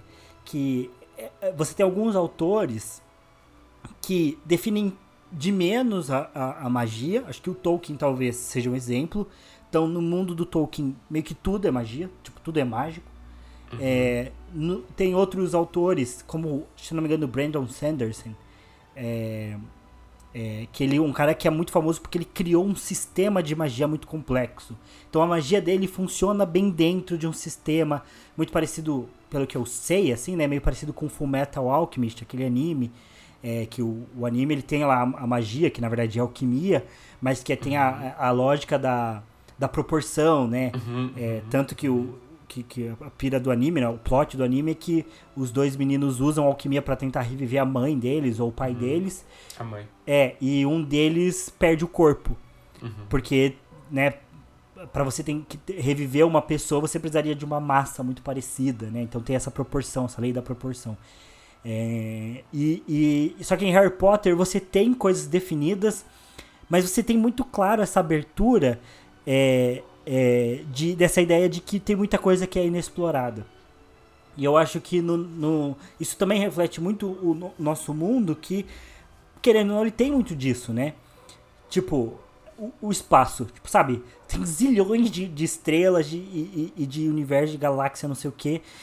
E, tipo, a gente não sabe muito dessas coisas, sabe? Tipo, não conhece profundamente o funcionamento do universo é, nesse nível, sabe? Nesse nível cósmico. É, é, sei lá, eu sei que a gente explorou muito pouco o fundo dos oceanos, sabe? Que é, que é difícil você chegar até uma certa profundidade. Então, tem provavelmente espécies de peixes que nunca foram catalogadas porque é, a gente nunca conseguiu encontrar elas, né? É, Ao mesmo tempo você tem histórias como a epidemia de dança, que os cientistas, como Pedro, se recusam a acreditar, como a Hermione se recusava a acreditar é, no Harry, e no final das contas o Harry estava certo. Eu acho que é um indicativo da J.K. Rowling, né? uma indireta da J.K. Rowling pro Ela Pedro. pensou nisso, né? Também acho. Não, mas é tipo, se você parar pra pensar, até a gente falou do cristianismo, né? Eu, Pedro, como, como cristãos, tipo, a gente tem essa crença de que o cristianismo é verdade. Só que gente já parou pra pensar que tem um monte de gente que crê em outras coisas ou que não crê em nada. Mas, de certa forma, não pode estar todo mundo certo, né? É, se, se tiver todo mundo certo, tá todo mundo errado. É, então, em algum momento, a gente vai ter alguma conclusão de, de- do que, que tá certo, do que, que tá errado, né? É, e, e eu acho que isso tem aqui no mundo de Harry Potter, que existe a forma como a magia funciona, os duendes têm seu jeito de fazer magia, é, os bruxos têm seu jeito de fazer magia, eles, eles sabem como é, eles ensinam isso. Tipo, a paratação funciona assim, com os três P's. Então você vai e faz desse jeito. Mas ao mesmo tempo tem é, coisas como o sacrifício da Lilian, que é uma coisa extraordinária e muito simples, mas que causa um efeito mágico poderosíssimo. Você tem é, elfos como Dobby, que querem ser livres, enquanto você tem elfos como a Wink, que estão desesperados, que entram em colapso quando são livres. E você tem as varinhas do Harry e do Voldemort, que são um caso único, e, e a relação dos dois é um caso único na magia. É, então isso é muito legal, sabe? Ter ainda essa questão do, do- das coisas que podem ser explorados. E em vez de explorar isso, a J.K. Rowling resolve explorar o quê? Criaturas mágicas. E onde habitam. Ai, meu Deus. Assim, poderia explorar criaturas mágicas. Eu, particularmente, não me importo com o conceito de pensar nas criaturas. Mas é que foi construída todo cagado, assim. Então, enfim. É. Pra mim, o problema não é só o conceito. Eu- É toda a execução. Eu acho que tinha histórias melhores. Que eu não, acho tinha, que, tinha. que eu acho que é o que eu espero ver no jogo do Harry Potter. É. que vai lançar. Eu espero que o jogo traga. Tipo, eu sei que o jogo se passa em 1800, então já é uma vibe diferente, né? Uhum. É, e eu espero que ele traga um, um plot diferente, sabe? Que não seja só é, uma cópia, tipo um, um Harry Potter da, da Shopee. Vai ter um Voldemort da Shopee e o seu protagonista vai ser um Harry da Shopee. Tipo, não, eu espero que tenha realmente alguma coisa nova que justamente explore isso, sabe? Explore essas lacunas, Sim. explore o que a J.K. Rowling deixou ali, mas não explorou realmente uhum, a fundo, né? uhum. né? Então, acho que isso pode ser legal, né? Não, concordo, claro. Tem, tem coisas bem melhores. Eu gostaria de ver várias outras coisas que não Animais Fantásticos, mas ok. É, e aí, enfim, né, então falar dessa questão, né, que, porque tudo isso eu comentei do sacrifício do sangue, da relação das varinhas e tal, é toda a conversa do Harry com o Dumbledore pós-morte, né, pós o sacrifício dele, depois ele retorna. E tem inúmeras outras coisas, né, o Voldemort ele é muito mais aberto no livro do que no filme, eles conversam por mais tempo. É, o Voldemort, ele, o Dumbledore, perdão, ele, ele, ele até chega a chorar, assim, ele pede perdão, ele, ele fala dos erros dele, ele fala de como ele era, ele conta toda a história com a Ariana, uhum. né, e o confronto com, com, com Grindelwald e, e, e, enfim, toda, toda, toda, toda essa trama, esse arco e no que resultou da morte dela. É, então é toda uma questão bem mais complexa, né, e, e até mais, mais extensa do que no filme. É legal, gosto dessa conversa e tudo mais. E aí o Harry volta para a batalha final, né, é, e que, que é legal, assim, é é, é, é, é, bem diferente. Aqui, esse confronto da batalha final é bem diferente filme e livro. É, eu, eu, eu né, prefiro de... o filme. Eu prefiro. Acho que eu prefiro o livro, mas eu gosto muito do filme também. É, eu, eu acho legal aqui, porque quando.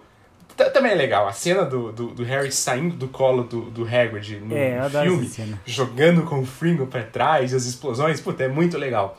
Mas aqui eu também gostei bastante, que acontece que o Harry, ele põe a capa. Então ninguém vê o corpo dele. Ele tava no chão, ele põe a capa, é, e aí quando o Voldemort percebe cadê o corpo dele, o Voldemort entra em pane, assim. E fica um mistério, porque ele demora para aparecer. O Harry vai aparecer só lá depois na confusão que ele tira e tal. Até então ele só desaparece, fica tipo, cadê o Harry e tal, né? É, enfim, também é legal. E aí vem o confronto, né? Que acontece bem diferente, acontece muito mais direto que é dentro do salão mesmo, várias pessoas combatendo, né? E aí as pessoas param, né? Tanto comensais quanto, quanto outras, para assistir. É, aí eu não gosto tanto do conceito. É, isso que, que eu não é gosto, prático. Né? As pessoas não param. Não, não, não aconteceria numa, numa, numa batalha, num, num, ali todo mundo, putz, sabe, na, na, com os nervos à flor da pele, vida ou morte, matando ou morrendo. Vamos parar pra assistir os protagonistas lutarem. É muito. É quase anime isso. É, né? me lembra muito coisa de anime, assim, tipo, de tipo, todo mundo Shonen. para. É, é chega no e fala: não, não, se afasta. É. Deixa comigo. É, eu... eu tô tudo fodido, mas a luta é minha, não é tua. Então deixa eu sozinho com o cara. Não, é... e assim, tipo, se eles fossem lutar, uma coisa tipo Troia, igual no Troia tem que, uhum, que uhum. o primo do é um Aquiles. Duelo, né? É, o, uhum. não, o primo do Aquiles. É, ah, morre, se, né? É, ele se veste de Aquiles. E aí, daí no meio uhum, da batalha uhum. ele chega. Aí tá o Heitor e ele. Aí todo mundo se afasta para deixar os dois lutarem. Aí o, o Heitor mata o primo da Aquiles. Uhum, e aí até uhum. que daí chega dois caras e falam: Ah, vamos encerrar a batalha por hoje, né? Melhor parar, né? Porque vai, vai dar ruim. Uhum. É, então tem, tem tudo isso. Mas o problema para mim aqui é que eles ficam conversando. É esse que me incomoda. Eles não param uhum. para simplesmente lutar. Eles param pra ficar conversando. Daí isso eu acho meio, meio anticlimático. Daí o Harry eles ficam girando, uhum, se olhando. Uhum. E o Dumbledore fica tipo, não, mas eu venci. Porque uhum, eu uhum. matei o Snape, não sei o que. O Harry, não. Eu achava isso. Mas espere, que eu já vou te contar. ah, eu é, acho bem é... embora. Não, é, é eu, eu acho que ele, ele não faz sentido. Ele não é real com uma batalha. Ele uhum. não, não tem uma veracidade. Mas eu gosto do diálogo, assim. Tipo, eu gosto, mas eu sei que, pensando do ponto de vista de uma batalha e como funcionaria, não faz sentido ter acontecido daquele jeito. Mas eu gosto. É, é que eu gosto, é... Do, eu gosto do filme que o Harry chega no, no Voldemort. E, tipo, ele tá explicando e o Voldemort... Tipo, o Voldemort tá meio curioso para saber. Mas também não tá. Mas também não tá. Então ele vai meio batendo é. no Harry uhum, e o Harry vai uhum. falando. Aí tem uma hora que ele é, para legal, e o Harry legal. fala assim: ah, vamos terminar isso como começamos. Essa, essa parte é legal. Eu gosto, eu gosto legal, Ele pula. É, não, de fato, esse confronto específico, aí eu acho que eu prefiro o filme mesmo, é legal. é, essas cenas específicas Harry e Voldemort, mas eu gosto também dessa. E, e, no livro o Voldemort é mais cruel, porque ele também põe o chapéu no Neville e taca fogo. É, ele taca fogo, né? Ele põe fogo no Neville, no, no, Neville, no Neville e tal. É, mas, mas enfim, é, é, é, é, legal. E aí, de fato, né? O, o, o... E aqui, isso é legal do livro, né? Porque o corpo do Voldemort fica ali, né? Uhum, é, no filme eles colocaram o efeito 3D, o corpo desfarelando, que não faz sentido, porque o, o, o Voldemort sem as Horcrux, ele é um humano. Ele tem que morrer como um humano. E, ele morre essa, como um humano. E ali. essa é a ideia, porque o Voldemort se esforça muito pra dizer que ele Uhum. É um cara sobrenatural, né? Mais do que os bruxos já são, uhum. né? Ele é diferente, ele é quase um semideus, não sei o quê. E não, ele não é, ele é um, só um cara que era bom em magia, é. mas que era só um cara. Então... Só que o final, o final do filme passa essa vibe mais forte, né? Tipo, ele é, desfarelou, ele, ele algo diferente. Mais mesmo, ele não morre normal. É. E aí no livro ele morre normal e tudo mais. É... E, e aí, enfim, né? Talvez o ponto final aí é, mesmo, que aí eu particularmente prefiro bem mais o livro, que é o fim da varinha. Uhum. É, sei que o Thiago gosta né, dele quebrar e tal, gosta do final é. do filme. Eu não gosto tanto, mas não é nem só não gostar tanto do filme. Eu gosto muito do final do livro.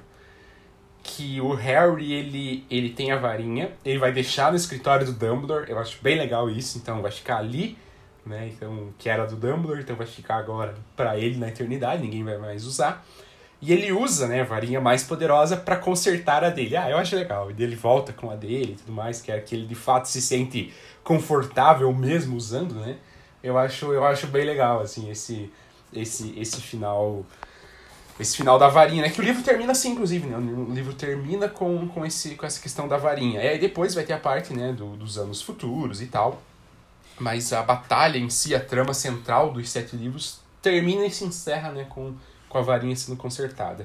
É, eu, eu, eu gosto dele consertar a varinha dele, mas eu gosto dele quebrando a varinha do Dumbledore jogando fora, porque eu acho que é a coisa mais prática a se fazer para acabar com a maldição. É simples, é só quebrar a varinha. É, mas enfim, eu, eu gosto do final dos dois mesmo. Gosto que o Harry no livro é, só quer comer um sanduíche, né? E ele fala, no final, de, no final desse capítulo, ele fala: Ah, já tive problemas demais pela vida inteira, né? Por isso que ele não, não quer ficar com a varinha, né? Então eu gosto bastante dessa parte também.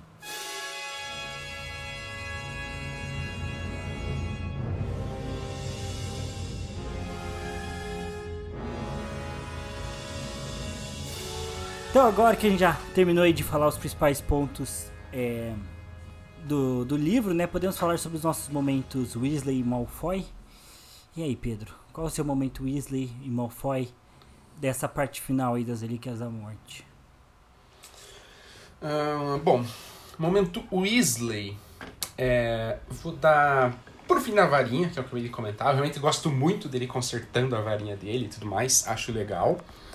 É, e momento Malfoy, nem tinha pensado. Hum... Bom, o momento mal foi, acho que eu vou dar, não, não fazer nenhuma crítica, também só para não, não ficar muito tempo pensando, enrolando e tal, mas aí dá, terminar dando ele pro próprio Voldemort, né? Com a crueldade dele, enfim, toda, toda a arrogância dele, né? Todas as falhas que ele teve, né? Que, que fizeram ele próprio ruir e cair e morrer, mas também toda a crueldade e a forma como, como ele levou, e que no livro essa crueldade fica mais mais à mostra em vários momentos da história do que nos filmes. Então, finalizando a saga, né, o meu momento Malfoy será dado a Lord Voldemort. Lord Voldemort seu fascismo. É. É... Meu momento Malfoy acho que vai pra conversa do, do Harry com o Voldemort no final, que eu não gosto muito, acho que quebra bastante o clima. N não tem nenhum problema com o diálogo, com as explicações, uhum. eu acho que é só o momento ali eu não, não curto tanto. É, mas não chega a estragar o livro, nem, nem nada do tipo. para mim tá de boa. E o momento que eu mais gosto é outro momento de diálogo, que eu acho que é o momento do diálogo do, do Dumbledore com o Harry. É, eu gosto uhum. muito que quando o Harry chega, o Dumbledore fala assim, Harry, homem de coragem. É, uhum. eu, eu, acho bem, bem fofinho, assim, simbólico, assim, é, o jeito que, que, que, o, que o Dumbledore recebe o Harry, né, como, como um cara que, acima de tudo, foi corajoso, né. É, é então eu, eu acho legal isso, né? Que eu acho que ali é o momento em que você sabe que deu tudo certo. Tipo, sei lá, é, é, o, é o momento que as coisas deram certo. E acho legal isso, porque é, realmente é o momento ali em que o Harry faz o sacrifício final e, e é nesse sacrifício né, que ele acaba é, vencendo, enfim, né, e descobrindo por que, que, ele, que ele sempre teve não simplesmente destinado, mas por que ele fez as coisas certas para vencer e as pessoas em volta dele também tomaram as decisões certas para vencer e toda essa pira do amor e tudo mais. Então gosto bastante. E acho que é isso, Pedro. Finalizamos o, o livro. É, você quer ir pro, pro, pro nosso aviso final antes de, de encerrar? Antes Pode do... ser que que eu puxe eu que dê a notícia? Não, eu posso dar, eu posso dar. Eu posso falar dos, dos meus motivos e você pode falar dos seus. Tá. É, então, enfim. Já adianto, o Thiago me demitiu, falou que ia gravar comigo. Nada a ver. É, acho que eu vou colocar no, no título do episódio, então talvez esteja. Eu acho que eu, eu pensei em colocar fim de temporada. Acho que fim de temporada é um bom título, né? Pode ser, pode ser bom. É, porque eu acho que, para mim, é isso que, tá, que vai acontecer, né? É, eu e Pedro a gente conversou e a gente decidiu fazer uma pausa aí no Livrologia, né? É, uma pausa aí de, de provavelmente aí uns, uns seis meses, né? Livrologia Até... literário. É, Livrologia literário, para ficar bem avisado, né? Nesse, nesse podcast aqui que você está ouvindo, né? É uma pausa de, de seis meses, né? De, acho que é, é para ser seis meses, né? É, um semestre. É, um semestre. É, eu vou falar os meus motivos, depois o Pedro complementa com os motivos dele, né? É, o, o, meu motivo é porque eu não tô numa boa fase com a literatura. É, já faz bastante tempo, faz anos, na verdade, né? É, então, até antes de eu começar a livrologia, eu já não venho na melhor fase da minha vida, né? Comecei a ler livros lá em 2009, por aí vai. E, e o primeiro episódio do Livrologia é eu falando justamente sobre é, o porquê que eu me apaixonei pela literatura. É, mas depois de lá, né, eu li vários livros bons, mas eu acho que a última vez que eu li realmente um livro assim que, pô, foi marcante, foi profundo para mim, foi 2017, que eu li 100 anos de solidão. É, foi o último grande livro que eu li, na minha opinião de lá para cá eu tenho tido cada vez mais dificuldade de, de me comprometer com a literatura. Seja porque eu não gosto dos livros, seja porque eu não sinto vontade às vezes, é, ou seja porque apareceram coisas novas na minha vida também, né? Então não é só motivos ruins. É, mas eu tenho conversado com o Pedro sobre isso, que um dos pontos que, é, que, que vem fazendo isso, eu acho que é o fato de eu não conseguir mais me identificar tanto com a literatura. Esses dias eu fui preencher um formulário sobre, sobre livros, é, de um projeto de parceria e eu percebi que que lá perguntava qual era o meu gênero literário favorito. E putz, eu não sabia dizer qual era o meu gênero literário favorito.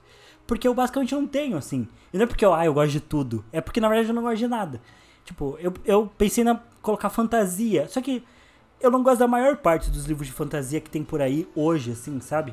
Eu gosto muito de, de, de eu gosto de, muito de Harry Potter, eu gosto de Senhor dos Anéis, talvez mais admire do que goste, mas é só, sabe? Os outros livros de fantasia que estão surgindo, que são muito relevantes também, no geral eu não curto tanto. É, acho muito parecido com Tolkien, eu não me pega. É... Então, a, a, por mais que o Livrologia seja um lugar para falar sobre experiências literárias, eu tenho tido muito poucas experiências literárias e, e, e, elas não, sido, não têm sido tão boas quando eu tenho tido, né? Que eu tenho me forçado a ler livros e, ao mesmo tempo, né, o, o, eu vejo as pessoas que hoje falam de literatura, né? Outros podcasts e outras é, perfis literários, e especialmente booktubers e bookstagrams, estão bem dominados por, por essa literatura é, de fantasia hot que tem hoje, né? Acho que isso tem dominado aí o mercado literário com muita força. E eu detesto isso. Eu detesto esse tipo de literatura. Eu acho ele um péssimo tipo de literatura. Se você gosta, me desculpe, mas no geral acho que é uma grande pornografia. Talvez você esteja é, se metendo numa coisa meio ruim. É, porque a pornografia é uma coisa muito ruim. É, e acho que a maior parte de, pelo menos nós, meninos e homens, é, temos contato com ela e é uma coisa muito difícil de desapegar e ela é terrível. E eu acho que esses livros hot, no geral, eles são pornografia soft, feitas no geral para mulheres, né? Com muito gatilho para esse público. E pega mesmo. E você vê que as pessoas leem cada vez mais tipo de literatura para ter isso. Do mesmo jeito que, que, que para um homem dificilmente importa o tipo de pornografia que ele tá vendo, sabe? Tipo, ele vai assistir e tal, porque o que ele quer fazer é, é ter aquele prazer e ver aquele tipo de conteúdo, né? E, e, com a literatura hot está sendo cada vez mais descarado assim. Só que ainda tem essa, é, é, esse formato travestido de livro, de tentar trazer outras coisas, né? E é muito diferente de um simples livro que tem sexo, como Game of Thrones tem, ou coisas do tipo, né? É um livro que é dedicado para isso. É um, é um, livro que é dedicado para te chamar por isso e para te prender a leitura por isso. Você espera por isso. É, as pessoas fazem memes arrodados disso. É, e, enfim, desde a adolescência, né? Então é um tipo de pornografia. Eu não me identifico e, inclusive, não gosto. Então isso tem me incomodado há muito tempo. Por outro lado, né, pessoas como Pedro, né? Que, que a gente sempre teve aí um, um vínculo literário muito forte. Acho que também por, por sentir um pouco disso, o Pedro tem ido mais pro lado da literatura clássica. Ele pode falar mais sobre, sobre isso. Só que é um tipo de livro que eu nunca curti muito e até hoje não curto. Também sofro para ler. É, então, para mim, não estava sendo. Eu não estava conseguindo me identificar Tentei ler livros novos, não estava conseguindo também, nem, não estava encontrando nenhum que, que eu curtisse muito. Ao mesmo tempo que eu comecei a ter outros prazeres, né? É, eu passei a amar a NFL e o futebol americano, que é, hoje tomam boa parte da minha vida. Eu cigarro, álcool e cocaína. Cigarro, álcool, cocaína é, e todas as outras drogas possíveis. É, é, e, e também já desde 2009, mais ou menos quando eu comecei a ler, foi a época que eu comecei a parar de jogar videogame. É, porque eu né, não ganhei mais videogames da época, pararam de fazer jogos pro Play 2 e até ganhei um Wii, mas tendo Wii. Joguei muito chato. É triste. É era triste, triste, é era triste. Cara. E a minha irmã mais nova ainda, queridíssima Manuele, é, enfiou, cara, ela conseguiu enfiar 5 CDs dentro do leitor do Wii. Meu Deus do céu. Ela era, ela era um bebê, mas ela conseguiu meter Criança é uma coisa complicada, cara. Cara, eu lembro de tirar um por um. Ela destruiu o leitor de CDs do Wii. Qual que é o qual é pira, cara? É, enfim, e eu parei de jogar videogame. E já faz uns dois anos que eu voltei a jogar. Finalmente consegui comprar um Play 4. E, cara, eu adoro jogar. É um prazer muito grande para mim. E eu tenho preferido jogar a ler. Mas tem sido muito difícil para mim perceber isso, né? Porque eu sempre fui um leitor. Eu sempre quis ser escritor. Acho que né, mais tempo do que eu conheço o Pedro, até mais tempo que eu conheço e converso com a Milena, sempre quis ser escritor, isso sempre definiu. Né, o Pedro também tem isso, e você, né, que é leitor, né, ouvinte, sabe o quanto a literatura é forte, né? Mas eu tenho visto eu cada vez menos como com esse perfil de leitor, né? E não tem dado certo, né? Eu não, não tenho conseguido ler. Basicamente só, só tenho relido coisas, né? É, porque eu já sei que é confortável, eu já gosto. E mesmo quando tenho relido, muitas vezes é por audiolivro, né? Para mim é bem mais fácil.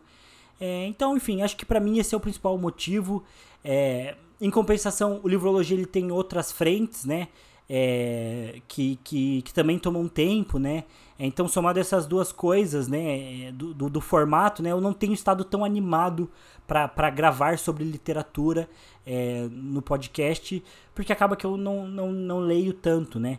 Então, várias vezes a gente fez episódios sobre leituras, né, falando dos livros, né? Então, o Pedro falando do livro que ele estava lendo e eu do livro que eu estava lendo, e muitas vezes eu não tinha nem terminado de ler o livro, né? Tipo, acho que o Daisy Jones eu nunca terminei de ler. Então, tipo, eu fiz o episódio tendo lido metade do Daisy Jones, e não cheguei a terminar de ler ele depois disso, sabe? É porque eu não, tenho estado numa fase boa com a literatura, né? Enfim, e aí isso se soma aos motivos do Pedro, que ele pode falar agora. Uh, enfim, e até foi, foi meio conjunto, né, a decisão, porque o Thiago mandou áudios, e os nossos áudios são... Podcasts. Podcasts, né, maiores que muitos podcasts é por aí, inclusive. É, e aí a gente foi conversando e o Thiago expôs toda essa questão e tudo mais. E aí eu até que sugeri, né? Porque para mim tem viés muito prático. Tem tudo isso também, né? É, como eu tô lendo livros que, que não agradam o Thiago e tudo mais, vai ficando cada vez mais difícil achar pauta. Mas ok, isso dá para contornar, porque porque especialmente para mim, né, que eu não estou numa fase ruim, é, eu consigo, enfim, né, o Thiago falou de HQ, que é uma coisa que ele que ele ainda consegue uhum. ler e consumir, eu também consigo. Né? Eu também gosto de HQ e tal, então a gente poderia achar pautas e tudo mais. Não é esse o, o ponto. Mas especialmente neste primeiro semestre, eu vou estar bem, bem, bem corrido é, com questões da minha própria vida profissional mesmo, né? Porque hoje eu faço mestrado É, aí eu vou começar a dar aula, né? Consegui dar aula no colégio e tudo mais, então começarei né, oficialmente como professor de biologia. Só que eu, Pedro, sou formado só no bacharel de biologia. Né? E aí eu já emendei o mestrado na sequência e tudo mais. Não fiz a parte da licenciatura, que é o que permite que é o né, com que eu possa dar aula. E é chato, essas matérias de licenciatura são chatas. É, acho que tem pessoas que gostam, e ok, mas eu, particularmente, mesmo gostando da educação, mesmo vendo propósito nisso, né, super animado com essa, essa perspectiva de dar aula, ainda assim eu olho a licenciatura e o que vai ser ensinado e é chato, cara, é aula chata. É, enfim, só que daí, enfim, né, eu, eu, eu formei aqui, né, pelo FPR e tudo mais, e eu não consigo, por razões de que eu já passei dessa fase, então eu não posso voltar para ter licenciatura gratuita, e ela é presencial, então não consigo. É, então a alternativa que eu tenho é pegar um curso dessas universidades é, à distância e tudo mais, né, de ensino, de ensino online, que estão cada vez mais, mais cada vez crescendo mais, né, se tornando né, relevantes e tal. É, e de fato eu encontrei né, um, um curso de um semestre só, então são seis meses que eu tenho um mestrado, né, e esse ano vai ser bem corrido, porque eu tenho que finalizar o mestrado nesse ano. Uh, o meu trabalho de professor e nas noites, provavelmente não todas as noites, mas boa parte delas, eu vou ter a licenciatura que eu vou estar cursando. E vou ter que ler, vou ter que ver aula, vou ter que fazer trabalho, etc. Então, de fato, a minha rotina vai estar bem, bem comprometida. E aí, juntando, né? Tipo, ah, para, para achar pautas, né? Ah, vamos ler uma HQ. Poderia, só que hoje eu não consigo colocar na minha rotina um tempo para ler uma HQ por livrologia. É, então, enfim, somado a todas essas questões, né? Essas questões do Thiago, em conjunto, especialmente com a minha a pouca disponibilidade, né? É, mesmo se o Thiago não falasse sobre isso, talvez eu ainda levantasse esse, esse ponto. Talvez eu já, já ficasse pesado gravar o Livrologia normalmente, né? Porque realmente vai estar tá, vai tá bem corrido. Então, enfim, a gente juntou as duas coisas, né? Eu propus que não a gente acabasse, então não é né, um encerramento oficial, nunca mais falaremos sobre, sobre literatura, e não significa que eu nunca mais voltar a aparecer, é, mas né, a gente decidiu pausar a, a Livrologia literário, como a gente tem feito, nosso podcast de livrologia de, de, literatura, por conta desses aspectos. Né? Então dá uma, uma, uma pausa e enfim, né? a gente se reúne no final do semestre, a gente conversa, a gente vê como está a situação do Thiago, como vai estar tá a minha, e a gente se planeja né, para novas pautas, enfim, né, qual, qual o que a gente quiser fazer, o que a gente for propor, enfim, a gente ainda nem sabe, mas planejaremos né, ao longo aí do semestre, pensaremos nisso também. É. E é isso. É, e eu acho que, é, para mim, acho que faz bem sentido esperar um semestre. É, porque também tem, tem, eu até comentei isso com o presidente, né? tem muito livro que eu, que eu, que eu quero tentar ler para ver se eu retomo, né, a, a, a, uhum. essa minha grande ressaca literária. Na verdade, é uma depressão literária, né? Uma grande depressão literária. É, mas ver se eu renovo isso, né? É, e tem muito livro que, que pode dar um jeito nisso, né? É, livros que são grandes e muito bons, como A Dança da Morte, do Stephen King, ou até a, a trilogia da queda do Gigantes, é, a Corte de Rosas, não, esse jamais. É, jamais. que mais? Ah, até, pô, se lançar o sexto livro de Gotti, entre outros, sabe? É, talvez até o primeiro livro de Gotti, vou fazer uma releitura. E talvez, né, lá pro, pro segundo semestre a gente possa encontrar, eu e o Pedro, um desses livros para fazer pelo menos um episódio de saga, sabe? É, que daí a gente consegue distribuir a leitura bastante. É, mesmo que a gente volte com um ou dois episódios por mês só. É, lendo aos pouquinhos, né? Ou mesmo que a ideia seja realmente do, do, do de sempre o Pedro trazer é, um, um livro que ele está lendo, eu trago algum livro e a gente vai falando sobre isso. É, tem outras pautas, né? Por exemplo, a gente nunca falou sobre o Gabo e 100 anos de solidão, né? É, então a gente tem livros ainda que a gente pode é, fazer um tipo de. falar sobre biografia e, e, trazer um pouco sobre livros do autor. É, livros do Gabo, eu acho que ele tem livros bem curtinhos e bem fáceis de ler, que eu, que eu leria também. Então, acho que tem muita pauta que a gente pode explorar, né? Mas talvez para mim não é o momento ideal por essas questões é, da, da literatura, né? E, e, particularmente eu tenho outras coisas que eu quero experimentar, né? Eu quero aproveitar, é, porque isso acho que não tem me feito bem, assim, né? é, de, de, é, de eu ficar me esforçando tanto para ler livros, né? Gente, eu acho que ano passado eu gastei uns, uns 600, 700 reais em livro é, que eu não li. Tipo, sabe, que eu li a menor, menorzíssima parte desses, desse dinheiro, sabe? Então eu tenho gastado com livros que eu não leio, eu tenho me forçado, tenho gerado frustração. Então eu quero explorar outras coisas. Eu quero jogar videogame tranquilamente, sem achar que eu precisava estar lendo um livro. E, e então, para mim, isso esse tempo vai ser bom, é, até para renovar as, as baterias. Enquanto que eu acho que pro Pedro também, para ele ficar mais livre, né? Porque eu acho que talvez gravar nem seja um problema, né? Gravar ali uma hora e meia, duas horas no máximo a gente consegue gravar. É, mas eu acho que é, realmente esse tempo despendendo de ler, e o mestrado do Pedro, né, como ele já mencionou algumas vezes, é, é ler e escrever, né? Então é uma parada que, que desgasta, né? E às vezes para ele ficar lendo um livro que ele não quer tanto, né? É, então, enfim, acho que faz bastante sentido para nós dois.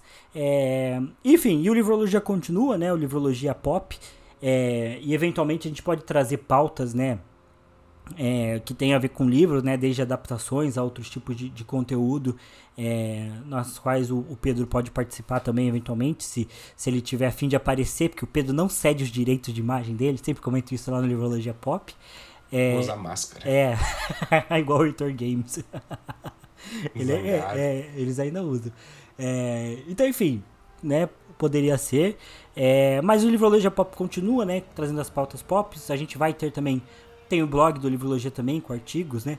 E se o Pedro quiser publicar um artigo lá científico, não sei se na revista científica consegue, mas no, no blog do Livrologia você pode. Tem a ver? Não, mas se você quiser, tá aberto lá para você.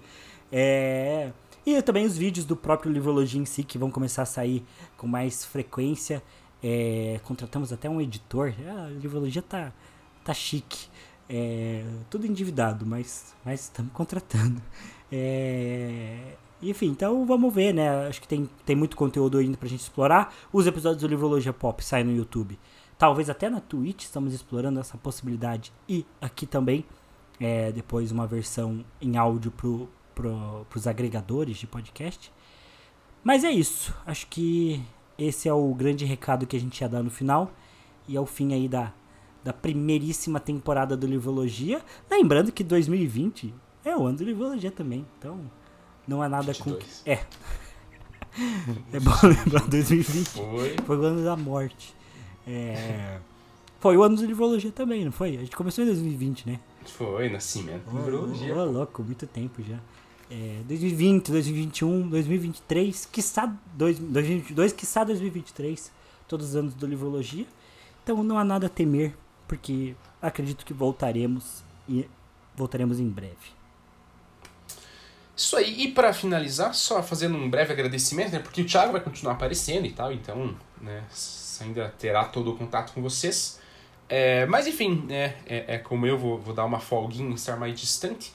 Agradecer de modo geral né, todos os nossos ouvintes, que ok, não são muitos, mas temos ouvintes fiéis que ouvem os nossos episódios mesmo e acompanham e tudo mais. Então agradecer, né, por terem ouvido tudo que a gente já falou até aqui, essas nossas misturas, né, de botar Supernatural no meio de Harry Potter e tal, fizemos outras vezes, esses balões que a gente dá, normal, nos nossos áudios entre nós, também sempre é assim. É... Então, enfim, agradeço. É, agradeço também ao Thiago, especialmente, né, porque a gente começou o projeto junto lá em 2020 mesmo e tal, e foi muito legal, né, pra mim sempre foi muito bom gravar e tal. É, então sempre sempre bom. Deixo aí os meus, os meus agradecimentos né, a, a todos os, os, ouvintes, ao Thiago e tal. Porque foi um período bem, bem importante para mim. Quando a gente voltar vai continuar sendo, né? Gravar livrologia sempre é muito bom. É, então, enfim, só de fato agradecendo. E é o que o Thiago falou, né? Estamos só dando um, um, um, um fim de temporada aí, né? Vamos passar por um período de, de descanso dessa parte da literatura e tal, mas, né, planejamos voltar, vamos, vamos se se organizar para isso e tudo mais, né? Não é um fim decretado do nosso livrologia, é só um, um sendo bem clichêzão, né? Só um até breve. um até logo. Que lindo. Então é isso.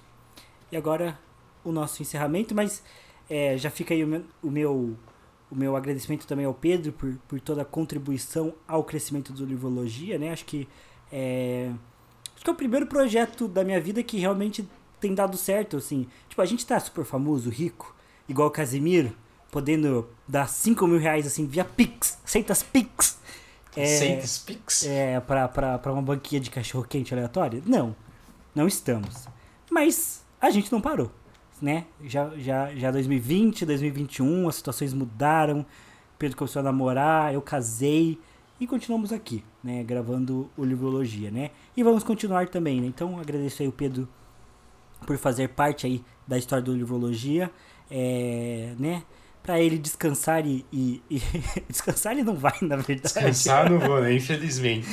Mas enfim, né? É, para ele aproveitar é, no que for possível a folga do Livrologia, para a gente voltar aí mais fortes e maiores aí é, no semestre que vem. Então valeu, pessoal. Compartilhe esse episódio aí com, com músicas tristes aí, de Simple Plan, sofrendo bastante é, pela, pela, pelo Até Breve. Faça depoimentos no Orkut sobre o fim desse ciclo do Livrologia, é, mas colocando no final que é um até logo, como o Pedro bem disse. E é isso. E continua acompanhando a gente lá no YouTube, no Instagram e aqui também, no Livrologia Pop.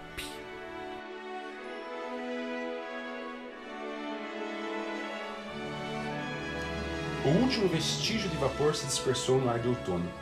O trem fez uma curva, a mão erguida de Harry ainda acenava a Deus. Ele ficará bem, murmurou Gina. Ao olhá-la, Harry baixou a mão distraidamente e tocou a cicatriz em forma de raio em sua testa.